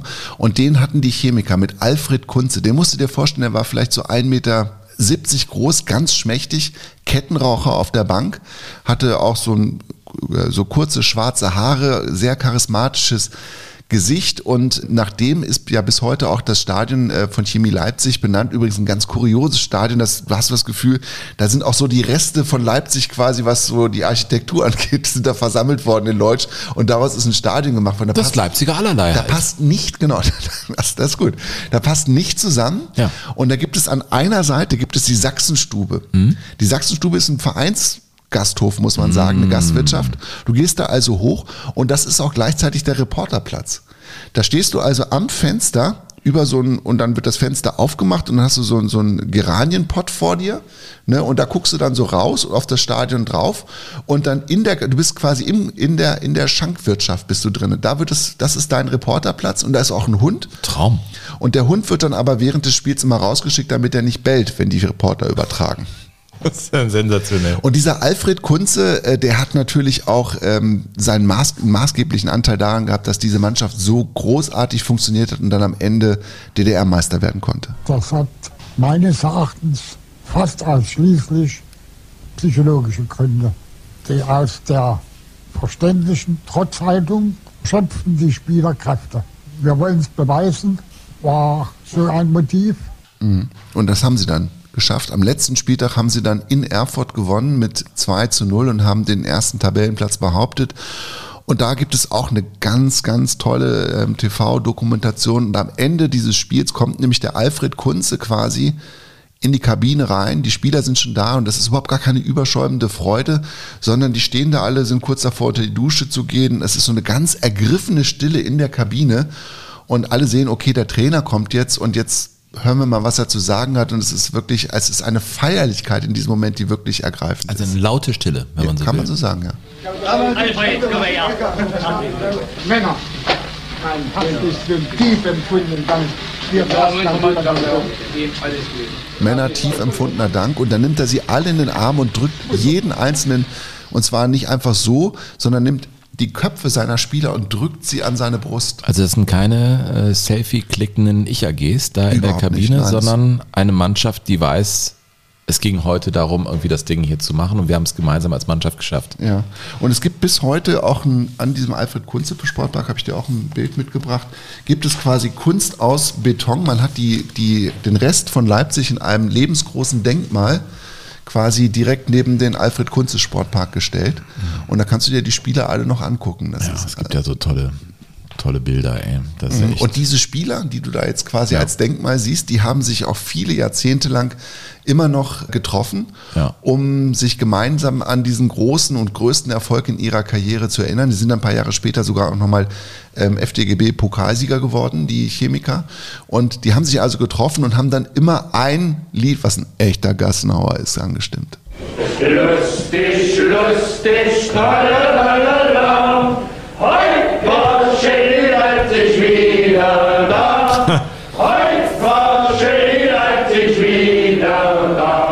Ja. Sachsenstube heißt das Ding. Mhm, Sachsenstube heißt es. Wäre das vielleicht so ein Ort für, für mal eine Live-Ausgabe unseres Podcasts? ja, Also absolut. könnte man da machen, oder was? Also wenn wir, Absolut, das ist so traumhaft. Also nicht, dass wir uns da jetzt ranwanzen wollen, aber wir können mal die Idee in den Raum werfen. Wir kauen wirklich auf Jogo Bonito live On in On Tour, wenn man so will. Mm, Ja, was heißt On Tour? Aber wir, äh, es kann sein, dass wir im Oktober in Köln äh, einen ersten Auftritt haben und dann mal gucken, ob ihr da genauso Bock drauf habt äh, wie wir, einfach mal Podcast live aufzuzeichnen. Mhm.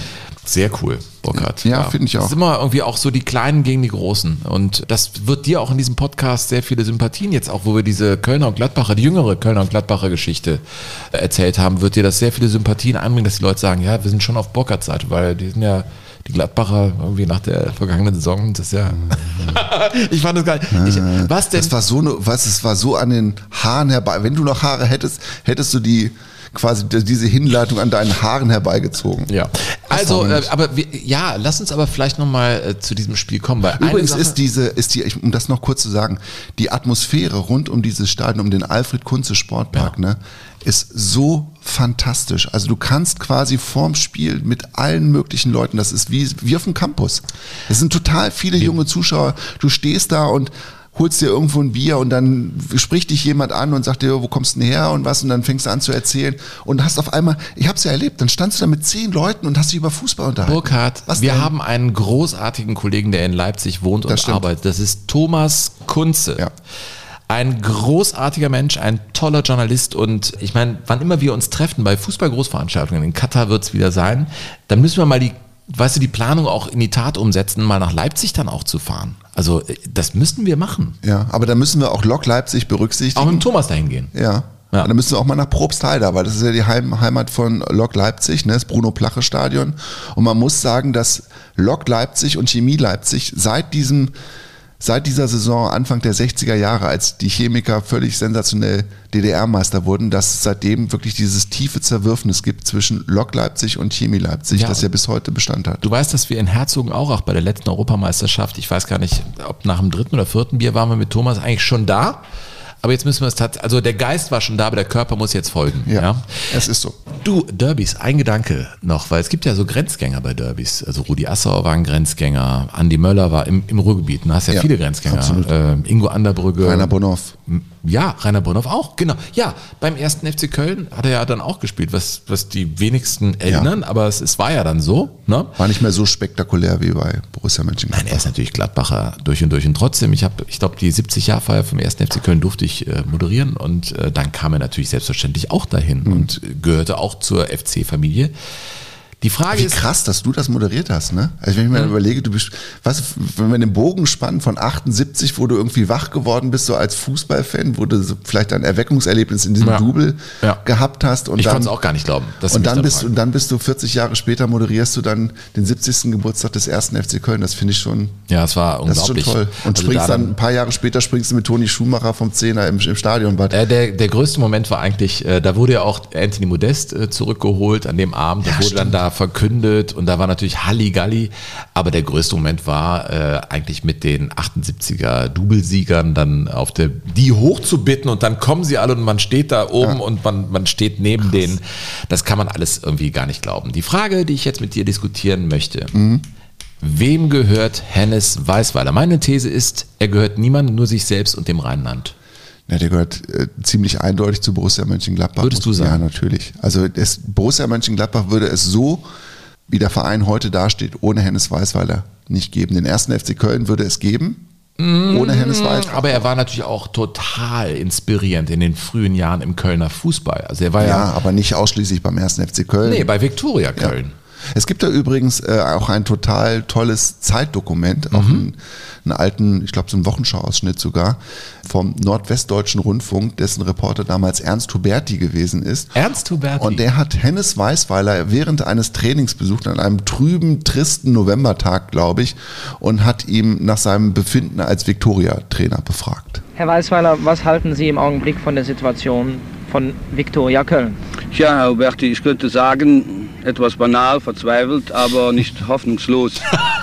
Ich las äh, diese Woche einen Bericht in einer Duisburger Zeitung. Nach zehn Spielsonntagen in der vorigen Saison waren die damaligen Absteiger mit neun und zehn Punkten ziemlich im Mittelfeld. Und VfL Bochum stand genauso wie wir heute 3 zu 17 im Verlust. Und das äh, gibt mir doch irgendwie die Hoffnung, dass äh, wir wirklich den Weg äh, ins Mittelfeld noch machen oder wenigstens dem Abstieg entgehen. Ich glaube, der war Fußballlehrer durch und durch, Fußballenthusiast. Der war Spielertrainer ja auch bei Viktoria und äh, der ging ja auch nach Gladbach, äh, um einfach den Chefposten da zu haben, was ganz Neues aufzubauen und, und da eben seinen Weg zu machen. Aber dann auch kehrte er zurück zum ersten FC Köln. Er war beim DFB engagiert Aber im wir sind, uns schon, Kreis. Sven, wir sind uns schon einig, dass, dass es die Gladbacher so nicht geben würde, wenn es Hen- Hennes Weißweiler für Definitiv, Gladbach aber ich komme zu meiner 60ern gegeben hätte. Ursprungsfrage, wem gehört er? Er gehört natürlich niemandem. Das ist unumstößlich, wenn ich das sage. Ist ja auch eine Binsenweisheit, weil kein Mensch gehört irgendwie einem Verein. er wird vor allem mit Gladbach in Verbindung gebracht. Aber ich glaube, ich glaube, dass das irgendwie zu kurz greift, dass man ihn nur auf, auf Gladbach bezieht. Also ich hätte ihn das gerne selbst mal gefragt, aber er ist ja leider viel zu früh gestorben, das muss man ja auch sagen. Und er hat ja auch, glaube ich, auch immer hin und her geschwankt, das muss man ja sagen, zwischen seiner Arbeit für Borussia Mönchengladbach und seiner Liebe zur Heimatstadt Köln. Und das war, glaube ich, emotional schon auch immer ein Spagat für ihn. Sonst hätte er damals den Weg zurück zum ersten FC Köln auch nicht eingeschlagen. Ne? Und 73, dieses Pokalendspiel, was sich da beide ge- geliefert haben, die Gladbacher und die Kölner im Düsseldorfer Rheinstadion, das letzte Spiel von Günter Netzer, bevor er dann vom Hof ging und bei Real Madrid anfing dieses tiefe Zerwürfnis zwischen Netzer und Weißweiler vor diesem Pokalfinale und die ganzen Geschichten rund um dieses Pokalfinale, dass Netzer da am Anfang gar nicht spielen soll. Da hast du nicht mal erzählt, dass der Weißweiler ihm das auf dem Spaziergang vorher irgendwie Ja, es war erklärt so. hat? Es war ja so. Es war klar, dass äh, Netzer wechseln wird. Seine Mutter war äh, eine Woche vorher gestorben. Er war völlig außer Form. Und er sagte ja später selbst, er kann es total verstehen, dass äh, er nicht eingesetzt wurde von Beginn an. Aber eigentlich sein Stolz, äh, dieses letzte Spiel nochmal für Gladbach äh, spielen zu wollen, war natürlich da. Und aber beim Spaziergang morgens äh, hatte dann Weißweiler mitgeteilt, du bist heute Abend nicht dabei. Du kriegst die Nummer 12. Hatte er sonst nie gehabt. Ne? Er wurde ja dann eingewechselt mit der Nummer die 12. 10 immer gehabt sonst, ja. Und für ihn spielte der junge Kulik und der war dann völlig entkräftet. Es stand unentschieden. Ja, Und- aber es war auch Spielzeit. Und dann hat er sich ja selbst eingewechselt, aber das ist ja schon milliardenfach erzählt. Ob das überhaupt so ein epochaler Moment war oder ob das dann hinterher draus gemacht wurde, ich glaube, das geht in der Geschichtsschreibung so ein bisschen auseinander. Aber Netzer hat irgendwann in einem anderen Interview auch mal erzählt, dass Weißweiler ihn zur zweiten Hälfte bringen wollte. Ja. Er hat dann gesagt, was soll ich? Die Mannschaft spielt super Fußball, ich kann der ja Ich gar kann nicht der Mannschaft nicht Ich kann der helfen. nicht helfen. Ja, ja. Und dann aber nach 90 Minuten, es steht 1 zu 1, nimmt das dann selbst in die Hand. Und eine kleine Überraschung ist in diesem Augenblick geschehen. Trainer Hennes Weißweiler schickt für Kulik Navin aufs Spielfeld. Günter Netzer kommt doch noch zu seiner Abschiedsvorstellung. Ja. Konnte der Kurt Brummer aber damals auch natürlich nicht wissen, dass Netzer sich selber eingewechselt hat. Netzer hat ja auch, glaube ich, gewartet, bis Weißweiler wirklich unter der Erde lag. Und dann hat er erst gesagt, übrigens, ich war es damals. Ne? Nicht der Weißweiler hat gesagt, du spielst, sondern ich habe gesagt, ich spiele Sieht ja dann auch jetzt. total unspektakulär aus. Nur wenn man im Nachhinein natürlich diesen Blick von Netzer, wo er auch auf der Ersatzbank sitzt und so gedankenverloren in die Ferne schweift, ne? weil er schon ganz woanders war und das war für ihn ein sehr melancholischer Moment. Und dann einfach in diesem, wo Mannschaften sich dann hinhocken und auf dem Platz nochmal die Muskeln durchdehnen und sich massieren lassen, um für die Verlängerung parat zu sein, der Kulik entkräftet ist und Netzer einfach aufsteht und dann auf den Platz geht. Ähm, das, das war ja eigentlich ein, ein großer, aber auch kleiner Moment, weil in dem Moment sah es ja nach nichts aus. Aber ja, mit Netzer, also Stichwort Derby-Geschichte, er schrieb eigentlich ja die größte Geschichte dieses Derbys zwischen dem ersten FC Köln und Borussia Mönchengladbach. Sie kommen mit Volker Danner. Danner zu Vogts, zu Netzer. Netzer am Ball und schon erhebt sich Gepfeife, wie vorher das Gepfeife bei Overath hörbar wurde. Netzer steht am Ball und schießt ein Tor. Und er fast zur Seite. Hätte er fast verzammelt, der Kurt Brummer. Und dieser Sprungjubel, wo er sich halb dreht und die Arme hochreißt. In diesem Trikot. Das ist unglaublich. Plötzlich setzt er sich aus seinem langsamen Zockeltrab in Bewegung. Plötzlich ist er da und dann steht er acht Meter vor Wels. Und dann gibt es auch nichts mehr zu halten und das macht eben die Klasse dieses Mannes aus. Das macht die Klasse aller Weltklasse-Spieler aus. Ja. Übrigens dieser Sprungjubel, von dem du gesprochen hast, ne, diese halbe Drehung, das ist ja auch ein, ja, das ist ja ein ikonisches Foto, muss man sagen. Und meine Tochter Emma hat das mal abgemalt. Tatsächlich war sie, glaube ich, neun oder zehn Jahre alt und hat es mir zum Geburtstag geschenkt. Das war eines der schönsten Geschenke, die ich je gekriegt habe. Ja, weil es sehr viel mit dir zu tun hatte. Mhm, total.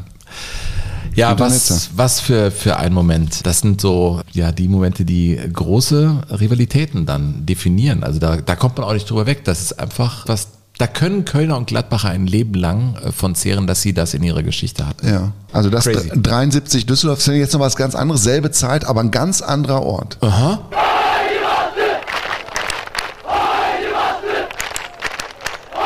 Jetzt geht's gleich los, pass auf. Welches Land? Marokko, Nordafrika? Nee, noch europäisch. Obwohl, nee, asiatisch eigentlich.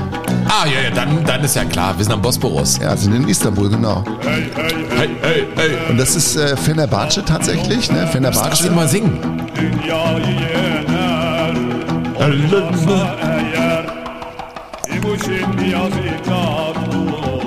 Geile Musik, ey. Oder? Also ich habe die gehört.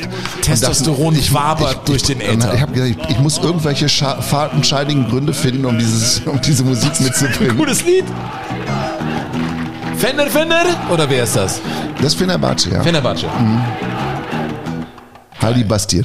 Das heißt so viel, äh, komm Jungs, lasst es uns angehen. Ja. Und äh, Fenerbahce ist ja tatsächlich im asiatischen Teil von Istanbul zu Hause. Fener heißt der Leuchtturm. Muss ich dir erzählen, es gibt eine Geschichte, da hat äh, Schalke 04 mal gegen Fenerbahce in, in der Champions League gespielt auf Schalke und das war mein erstes Champions League Spiel als Reporter zusammen mit dem großen Manni Breukmann. Das ganze Spiel komplett durchreportiert und ich, war- ich war so gut vorbereitet und hatte am Anfang erzählt, ja Manni und ist ja klar, Fener, weißt du, Fenerbahce, weißt du, woher der, der Name kommt? Fener heißt der Leuchtturm und im Stadtteil, wo die zu Hause sind, da steht eben dieser berühmte Leuchtturm von Istanbul. Und dann drehte sich Manni zu mir um und sagte folgenden Satz, Sven, was du alles weißt. Nach Motto, Junge. Jüngelchen, was machst du hier mit mir? Ja, ja da habe ich aber auch viel gelernt in, in diesem einen Moment, muss ich Ja. sagen. Ja, und Istanbul ist für mich tatsächlich auch so die Stadt der Derbys. Und wenn ich ein bisschen mutiger wäre, wäre ich, glaube ich, auch schon mal bei einem Derby gewesen in Istanbul. Aber da geht es natürlich auch ab wie Schmitzkatze. Ne? Besiktas, Fener, Galatasaray. Und das ist ja ist ja ein Wahnsinn. Ne? Und äh, bei Besiktas zum Beispiel, ja, die haben ja die Vereinsfarben schwarz-weiß, war das im alten Stadion noch so, da wollte McDonalds mal rein und ist dann auch rein und dann ist aber die Filiale von McDonalds immer zerstört worden. Wie? Ja, die ist kaputt gemacht worden. Fenster Haben wir eingeschoben, Probleme mit den beschmiert und so weiter. oder was? Ist doch, äh, Rindfleisch, ist doch Die Farben von McDonalds sind gelb und rot. Ja, gelb und rot. Ach so, und das war ja schwarz und weiß wäre dann. Genau, und Galatasaray sind die Farben gelb und rot. Das ist wie bei der Apotheke da in, in Glasgow. Genau. Und dann haben die tatsächlich von McDonalds es erlaubt. Es war die einzige McDonalds-Filiale auf der ganzen Welt, die nicht gelb und rot angemalt war, sondern schwarz und weiß. Das ist echt Ist wirklich so. abgefahren. Ja, das ist, das ist crazy, ey. Ja, überhaupt, ich meine, Derbys äh, haben Geschichten, die, die einfach äh, unglaublich sind. Wenn wir nochmal in Südamerika zum Beispiel sind, Burkhard. Ja. Nehmen wir das 1 zu 0. Wir haben ja eben auch so dieses 1 zu 0 von Celtic gegen die Rangers gehört. Das ist ja pff, wie, eine, wie ein Erdbeben. Und da war es wirklich so, dass ein seismologisches Institut eine leichte Erdbebentätigkeit gemessen hat im unweit entfernten Stadion, als nämlich Esgrima gegen Estudiantes mit 1 zu 0 beim Derby von La Plata in Führung ging, wurden tatsächlich dann Erschütterungen, die ein leichtes Erdbeben waren, da äh, aufgenommen. Ja, was, was eben für Geschichten da irgendwie erzählt werden. Oder Rio. Wir waren noch gar nicht in Brasilien, wir waren immer in Argentinien, aber ich meine, auch da gibt es natürlich. Ja, es gibt so Derbys viele großartige Ende. Derbys. Ja, ja. Wir müssen Ohne auf jeden Fall noch mindestens 17 Folgen zum Ja. Thema Derby machen. Ja, das steht das fest. ganz oft das Motiv Arm gegen Reich. Ja, ne? das äh, in Rio, äh, Flamengo Rio de Janeiro, Club der Reichen. Gegen ne? Fluminense, ne? Ja, genau. Das Bei- Flufla-Derby. Ja, genau. Bei Flamengo, ich meine, da haben wir äh, Sokrates, der da gespielt hat. Wir haben Sico, also ein, ein ganz großer Verein, der aber nicht nur die Fußballabteilung hat, sondern auch eine Ruderabteilung. Die war bei einem Derby ziemlich wichtig, denn es war nämlich so, dass Fluminense auf dem Weg war, das ist der Club der Armen, ne, brasilianischer Fußballmeister zu werden. Was sie brauchten, war noch ein äh, Unentschieden. Und dann waren sie Meister und sie spielten gegeneinander. Und um die äh, Zeit von der Uhr zu nehmen, ne, das war im Jahr 1941, schossen sie über den Stacheldrahtzaun des Stadions von Flamengo den Ball immer in den Fluss rein. Ja? Aber, ja, weil damals hatte man ja nur einen Ball, Ja. da waren die von Flamengo aber echt ziemlich alert. Die haben ihrer Ruderabteilung gesagt, während wir hier Fußball spielen, seid ihr mit Ruderbooten da und bringt ganz schnell den Ball wieder zurück. Und wie ist es ausgegangen? Es hat am Ende gereicht, Fl- Fluminense. Haben Es sie war ein unentschieden 2 gespielt? zu 2, ja. Aber ist das nicht irgendwie abgefahren? Ja, ja. Also, Toll. ja, oder Manchester, auch da sind wir ja gar nicht gewesen. United gegen City, das war ja, United hat ja pff, auf City, das war das allerletzte. Der Arbeiterverein, die haben überhaupt kein Geld. Da ist ja Liam Gallagher von Oasis, ist ja glühender City-Fan, der mal sagte, weil er arm groß geworden ist, sagt er, ja, ist ja kein Wunder, dass wir arm waren, wenn dein Vater sein ganzes Geld auf Siege von Manchester City setzt. Also das Ego der Familie Gallagher war im Prinzip atomisiert. Aber das finde ich auch, also politisch natürlich völlig unkorrekt, aber Uwe Rösler sagt ja auch was. Er hat ja bei Manchester City, als sie noch arm waren, als noch nicht die äh, Als Kataris da drin waren. waren, ja, hat da gespielt. Und was sangen sie dann irgendwie, wenn, wenn City in Old Trafford spielte? Also das natürlich, ich übersetze mal. Wer hat Old Trafford bombardiert? Uwes Opa! It's politically incorrect. But that's the way it is. Ja, da gab Das es, ist aber auch ich, britisch. Also das ist wirklich britischer Humor vom naja, das ist auch wenn du da ein Bier trinkst, der, die sind ja benannt nach irgendwelchen Fliegern äh, aus dem Zweiten Weltkrieg. Haben- Spitfire ist ein ekelhaftes Bier, aber das furchtbares Bier. Aber es sieht ganz cool aus, der Zapfhahn da oben mit so einer Spitfire drauf und so. Ich trinke das ja dann auch, aber weiß, okay, eins reicht. Ja, maximal. Wir haben diese Plörre da immer getrunken. Furchtbar, Furchtbar ne? Ja. Also Bier können sie nicht. Aber Fußballkultur. Äh, Burkhard, eins noch. Ich finde, also so einen Kehraus sollten wir schon nochmal in Deutschland haben, weil ein Verein äh, ganz oft eigentlich ja irgendwie äh, unten drunter fällt. Das ist ein, es tut mir total leid. Ich war mal auf einer Gewinnspielreise. Ich alle gegen Pisto ist ja mein Tippspiel. Ne? Und dann äh, kommt immer so, äh, trifft man sich. Das sind die besten Tipperinnen und Tipper. Da sind über 100.000 Leute registriert und äh, die elf Besten fahren mit mir dann zum Pokalfinale. Und dann hatte ich mal einen der hatte so eine rote Mütze an. Ne? Und der sah so wirklich wie vom Leben gezeichnet aus, ein bisschen ausgewaschen. Netter Typ, wie sie später feststellte. Und ich so, aber immer, also so Vorstellungsrunde, was ist denn mit dir los? Ne? Also, Mhm. was, warum bist du hier und geht's dir gut? Und er so, ja, ja, ich bin, ich bin Kickers-Fan, also Kickers Offenbach. Ja, der war ja wirklich ganz unten mit seinem Verein. Und das ist ja ein Verein, der, ich meine, Biberer Berg, darüber müssen wir schon reden, weil Offenbacher Kickers gegen Eintracht Frankfurt, das sticht einem vielleicht nicht direkt ins Auge, aber ich finde, das ist ein Derby, über das wir einfach reden müssen. Naja, das ist ein, das ist ein Derby, vor dem, glaube ich, alle Polizisten und Polizistinnen in, Hessen echt Schiss haben, weil es da einfach abgeht rund ums Stadion. Ne? Das, wenn du die nicht auseinanderhalten kannst, dann, das sind ja bürgerkriegsähnliche Zustände, die da drohen. Naja, das ist ja wirklich so. Ja, es ist wirklich so. Also ich meine, die haben, glaube ich, Anfang der 2000er Jahre im Pokal gegeneinander gespielt und da war es definitiv, stand mindestens auf der einer Stufe mit, heute kommt der US-Präsident, wir müssen gucken, dass das äh, hier sicher ist. Oder 83, als sie mal gegeneinander spielten und man die Fans äh, trennen wollte, hat man auch geschafft, man hat sogar einen Zaun zwischen den Fans aufgebaut, aber die Abneigung war so groß, dass sie über diesen Zaun Dartpfeile geworfen haben. Dartpfeile? Dartpfeile. Ja, das ist Offenbacher Kickers gegen Eintracht Frankfurt. Auch die Geschichte klein gegen groß. Eigentlich die, die feine Gesellschaft aus Frankfurt gegen die Offenbacher. Und das geht zurück in die Geschichte. Ich habe mal geguckt. Es gab tatsächlich einen Streitfall aus dem Jahr 1414. Wir reden über das Mittelalter. Als nämlich der Bau einer Burg in Offenbach beantragt wurde und die feine Gesellschaft, der Adel aus Frankfurt etwas dagegen hatte. Also so weit gehen im Prinzip schon die Streitigkeiten zwischen Offenbachern und Frankfurtern zurück. Aber im Fußball gibt es, glaube ich, ein ganz zentrales Spiel. Das war aus dem Jahr 1959. Übrigens das einzige Jahr, in dem Eintracht Frankfurt deutscher Fußballmeister wurde. Ich meine, die werden ja jetzt so abgefeiert, Burkhard, mit Recht. dem UEFA-Pokalsieg, um dein Wort aufzugreifen. Ja, UEFA-Pokalsieger. Den Zum zweiten Mal. Der UEFA-Pokal, genau, zum zweiten Mal. Die haben echt sehr oft schon den Pokal gewonnen, aber sie sind nur einmal deutscher Fußballmeister geworden. Mhm. Und das ausgerechnet in einem Spiel gegen die Offenbacher Kickers. Und die Kickers sagen noch heute, das war geschoben. Das war eine unfaire Nummer. Ein Elfmeter, der den Frankfurtern zugesprochen wurde, war überhaupt gar keiner. Ja, und so klang das 59 in der Wochenschau. Die deutsche Fußballmeisterschaft im Berliner Olympiastadion. Die beiden Süddeutschen, Eintracht Frankfurt in weißen Hemden und Kickers Offenbach stehen sich gegenüber. Das Spiel hat kaum begonnen, da stürmt Eintracht blitzschnell nach vorn. Über Stinker und Kress kommt der Ball zu Stani und der jagt in der ersten Minute das Leder zum 1 zu 0 ins Netz. Die Lederstädter lassen sich nicht überfahren. Sie greifen an. Das Spiel hat sofort ein großartiges Tempo. Offenbach drückt, es brennt im Strafraum der Eintracht, deren Abwehr etwas zu sorglos spielt. Was für eine Musik, ey. Dixieland. Richtig cool. In der siebten Minute ist Loy im Eintracht-Tor geschlagen. Kraus hat den Ausgleich erzielt. Wieder Angriff der Eintracht. Der Verteidiger Höfer trippelt sich auf dem linken Flügel durch und erzwingt einen Eckball. Musikwechsel. Unhaltbar für Zimmermann. Der ein. Feigenspan 2 zu 1 macht's. Jetzt spielen die Offenbacher großartig auf. Sie sind nicht entmutigt, obwohl sie schon vor Beginn des Spiels einen schweren Stand gegen den klaren Favoriten hatten. In der 22. Minute wird ihr ungebrochener Kampfwille belohnt. Reisendorf erzielt das 2 zu 2.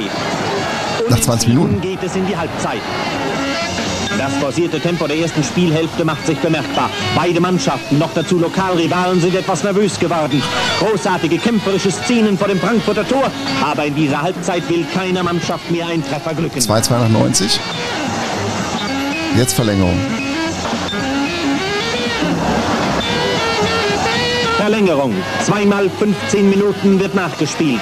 Die Eintracht will es jetzt wissen. Schon in der ersten Minute ist Kress im Offenbacher Strafraum, wird gefault. So. Schiedsrichter Asmussen aus Flensburg erkennt auf 11 Meter, den Feigenspan unhaltbar einschiebt. Drei Wieder der Feigenspan. Der. Echo. Echo Feigenspan. Die Eintracht bleibt weiter gefährlich. Sie hat offensichtlich die größere Kampfkraft. Im Überraschungsangriff gelingt der Eintracht das 4 zu 2 durch Stani.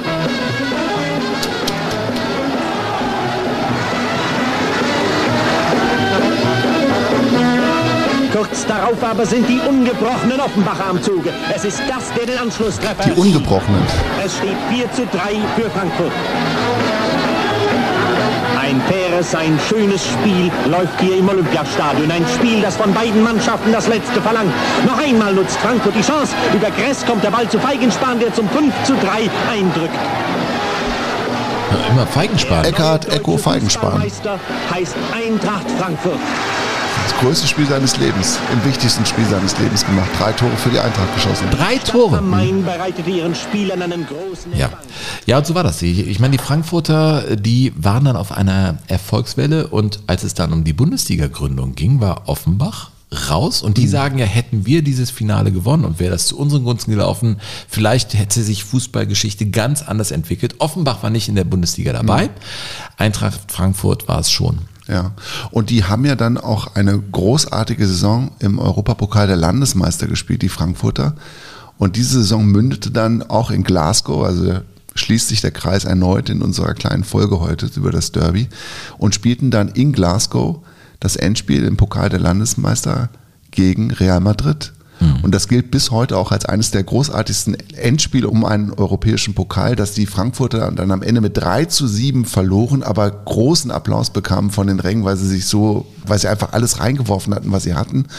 Bei Real Madrid schossen damals viermal Puschkasch und einmal die Stef dreimal die Stefano die Tore. Wahnsinn. Ja, das ist eine 7 zu 3 für Real Madrid. Offenbacher Kickers haben weitergemacht, wurden als Zweitligist, wenn wir so das mal umrechnen in die Zeit, äh, Pokalsieger, als sie ihr Finale gegen den ersten FC Köln gewonnen 1970. haben. Ja, also das ist, ja, Offenbach ist eine große Fußballstadt. Du warst ja auch schon auf dem Ich habe schon mal einen Biberer Berg, ne? Pokalspiel da übertragen auf dem Biberer Berg. Das war auch zweite Runde gegen Borussia Dortmund damals. Und da haben die Offenbacher immer Elfmeterschießen damals gewonnen. Ich habe da mal äh, so, eine, so ein Event moderiert in den Umkleidekabinen von Offenbach. Echt? Äh, kennst du noch Daisy Lang, diese Boxerin?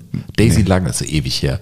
Und da habe ich irgendwie, da gibt's auch so ein Boxgym, das passt irgendwie auch zu Offenbach. Ja, total. In diesem Biberer Berg, da habe ich da äh, in dem leicht angeschimmelten Etablissement, würde ich fast sagen, eine, so eine Boxveranstaltung moderiert. Aber ich, ich fand es total schön, mal äh, in Offenbach bei diesem Biberer Berg zu sein und auch mit einer Legende zu sprechen. Dieter Müller, ich meine, der auch jahrelang dann da Präsident, Präsident, war. Mhm. Diese beiden Mannschaften verbindet ja so viel. Auch aus Offenbacher Sicht etwas Tragisches. Das ist Fernduell gegen den Abstieg. Also Frankfurt und Offenbach am letzten Bundesligaspieltag wirklich gefährdet. Ich glaube, Bernd Hölzenbein hat mit einem Tor des Monats auf jeden Fall, ich glaube sogar, es war zweiter Platz bei der Wahl zum Tor des Jahres, hat mit Frankfurt die Klasse gehalten. Offenbach ist abgestiegen. Am Tag nach dem Abstieg hat Horst Gregorio Canellas den größten Skandal im deutschen Fußball ins Rollen gebracht und er war ja Präsident von Offenbach. Mhm. War sein 50. Geburtstag auf seiner Gartenparty, hat er diese berühmten Tonbänder dann zum ersten Mal vorgestellt und vorgespielt. Was auf diesen Tonbändern allerdings fehlte, war die Beteiligung von Eintracht Frankfurt im Bundesliga-Skandal, die es durchaus gegeben hat, die aber bis heute gar nicht so bekannt ist. Die Frankfurter haben da auch ordentlich mitgewirkt und haben da auch Gelder hin und her geschoben. Nur die Frankfurter sind eben nicht erwischt worden. Das ist echt. Die waren einfach ein bisschen cleverer mit dem Geld. Ja, so muss man das wohl sagen. Ich meine, es gab noch viele andere Spiele beider Mannschaften gegeneinander und Offenbach galt als die Mannschaft, die ganz am Ende die Spiele gegen Frankfurt oft gedreht hat. Also Erwin Kostede zum Beispiel. Bei einem 3 zu 2 Sieg über Eintracht Frankfurt in der 85. und 89. Minute. Er spielte für Offenbach. Ja. Erster dunkelhäutiger Nationalspieler. In Deutschland. Haben wir in Black auch. Nicht über ihn, aber über das Thema an und für sich gesprochen. Oder wusste, dass Michael Kutzop in Offenbach war? Ja, das wusste ich. Ja. Und der drehte nämlich auch äh, ein Rudi Spiel. Völler natürlich auch, ne? Rudi Völler auch. Also Offenbach. Großer Verein. Otto Rehagel ist ja mal Trainer gewesen. Und der hat ja auch dem Arman Theis seiner Zeit, der spielte da auch bei den Offenbachern und sagte, wir müssen mal dem Hölzenbein beikommen. Und dann haben die sich um den Bernd Hölzenbein so gekümmert. Ja. Man muss dazu sagen, dass Arman Theis auch Fußball spielte. Da, ich War glaub, er, die, war die eher Historiker streiten So, darüber. ja, ja. Er war eher so wie ich als Nummer 4. Mein lieber Burkhardt, Ja. sind Sind wir am Ende? Ja, ich meine, dass die Offenbacher dann noch den Flutlichtpokal gespielt haben, mein, mein Es Gott. gibt das einfach- erzählen wir an anderer Stelle. Es gibt ja so viele Geschichten, Sven. ja. Es gibt ja so, ich hatte noch was zu Nürnberg und Fürth dabei, aber das erzähle ich auch ein anderes Mal. Kann es ist, sein, dass unsere ermatteten, müden Seelen jetzt erstmal in die Sommerpause gehen? ja, ja, wir müssen jetzt mal alle Viere von uns strecken und du musst auch mal wieder ein Buch lesen. Ja, Ja, definitiv. ja mach das mal, das Ich, schadet nichts. ja, absolut. Schock deine Eltern. Lies ein Buch. Hieß Ja. Mhm. doch mal so eine Kampagne. Lieber Burkhard, es war mir bis hierhin ein Fest. Das war jetzt die 20. Folge schon, oder? Mhm. das stimmt, ja. Keine Angst da draußen. Also wir kündigen jetzt hier nicht unseren Abschied an, Nein. sondern sagen gerne an dieser Stelle, weil ich habe mich mit Leuten unterhalten, die äh, Podcasts schon länger machen, die sagen, ey, es ist eine bumpy road, viele sind da unterwegs, aber wenn ihr sagt, Jogo Bonito ist so eine Perle, wir lieben das, dann würde es unserem Podcast sehr helfen, wenn ihr das äh, entsprechend auch kommentiert bei Apple oder wo auch immer ihr seid. Gebt uns die Sternchen, von denen ihr glaubt, dass wir die verdient haben. Oder schreibt doch, dass es alles Mist ist. Beteiligt euch auf jeden Fall. Mhm. Und schreibt eure Kommentare rein. Das würde uns äh, helfen. Und Ich würde, ja, ich würde jetzt ganz am Ende tatsächlich noch was riskieren wollen, Sven. Ja? Also ich möchte gerne jetzt die Schalker vor allen Dingen motivieren, dass sie diese, diese Sternchen uns geben und uns vielleicht nochmal schreiben. Ein Geschenk für euch, das 2 zu 2 von Jens Lehmann im Derby 1997 im Dezember. Es steht 2 zu 1 für den BVB in Dortmund und dann gibt's Ecke für Schalke 04. Für kurz vor den dem FC Schalke 04. Schlusspfiff. Wir sind jetzt in der 93. Minute. Olaf Thon auf der rechten Seite. Hereingegeben. Schuss Möglichkeit. Tor! Tor! 2 zu 2. Lehmann ist es doch tatsächlich gewesen. Lehmann per Kopf. Es ist nicht möglich. Großartig. Olaf Thon mit seinem Eckstoß, der noch verlängert wurde. Und da steht der Stefan Kloß und er kann es noch nicht fassen. Jens Lehmann hat ihm das Ding per Kopf reingetan. Ja, das erste Tor eines Torhüters aus dem Spiel heraus und dann in einem Derby kurz vor dem Ende und dann noch übertragen von der Derby-Stimme im Radio schlechthin von Manny Breukmann. Also ich finde, viel mehr kann man am Ende gar nicht machen als so eine, als so eine Sendung. Es ist nicht möglich. Es ist großartig. Und das ist auch Musikalität. Absolut. Das ist Timing. Ja. Und das sind die richtigen Worte. Da wird es Kunst. Ja. Er, war, er, war, Money immer, war, er äh, war immer der Beste und ähm, er war für mich immer das unerreichte Vorbild. So kann ich das, glaube ich, sagen. Okay, aber komm jetzt wieder aus der Asche und aus dem Staub wieder hoch, setz dich zu mir an den Tisch und wir, Ja, Sven, wenn du keine kölschen Lieder singst, dann mache ich das. Äh. wir verabschieden uns. Macht euch einen wunderbaren Sommer, das meine ich ganz im Ernst. Es sind verrückte Zeiten da draußen und wo auch immer ihr könnt, äh, erschafft euch euer Kleinod. Vielleicht ist es für euch Jogo Bonito. Wir bekommen äh, Mails, dass Leute das sogar mehrfach hören, weil sie sagen, ich ziehe mich so gern zurück in, in diesen kleinen Kokon, der mir gut tut. Dann würde es uns sehr freuen. Jogo Bonito liegt uns sehr am Herzen. Und wie gesagt, nochmal der Appell, bitte ähm, beteiligt euch, bewertet das bei den eingängigen Portalen. Das wäre der Sache sehr dienlich. Es verabschieden sich in den Sommer. Ich nach Schweden, du nach, ach egal wohin und zur Leichtathletik. Du bist ein Workaholic, Alter, da musst du auch mal dran arbeiten. Äh, es verabschieden sich Burkhard Hupe. Und Sven Pister. Macht's gut. Du hast nichts mehr gesagt? Nein, warum Weil ich auch? recht habe, ne? Ja. Jogo Bonito. Das schöne Spiel. Der Fußball-Podcast mit Sven Pistor und Burkhard Hupe.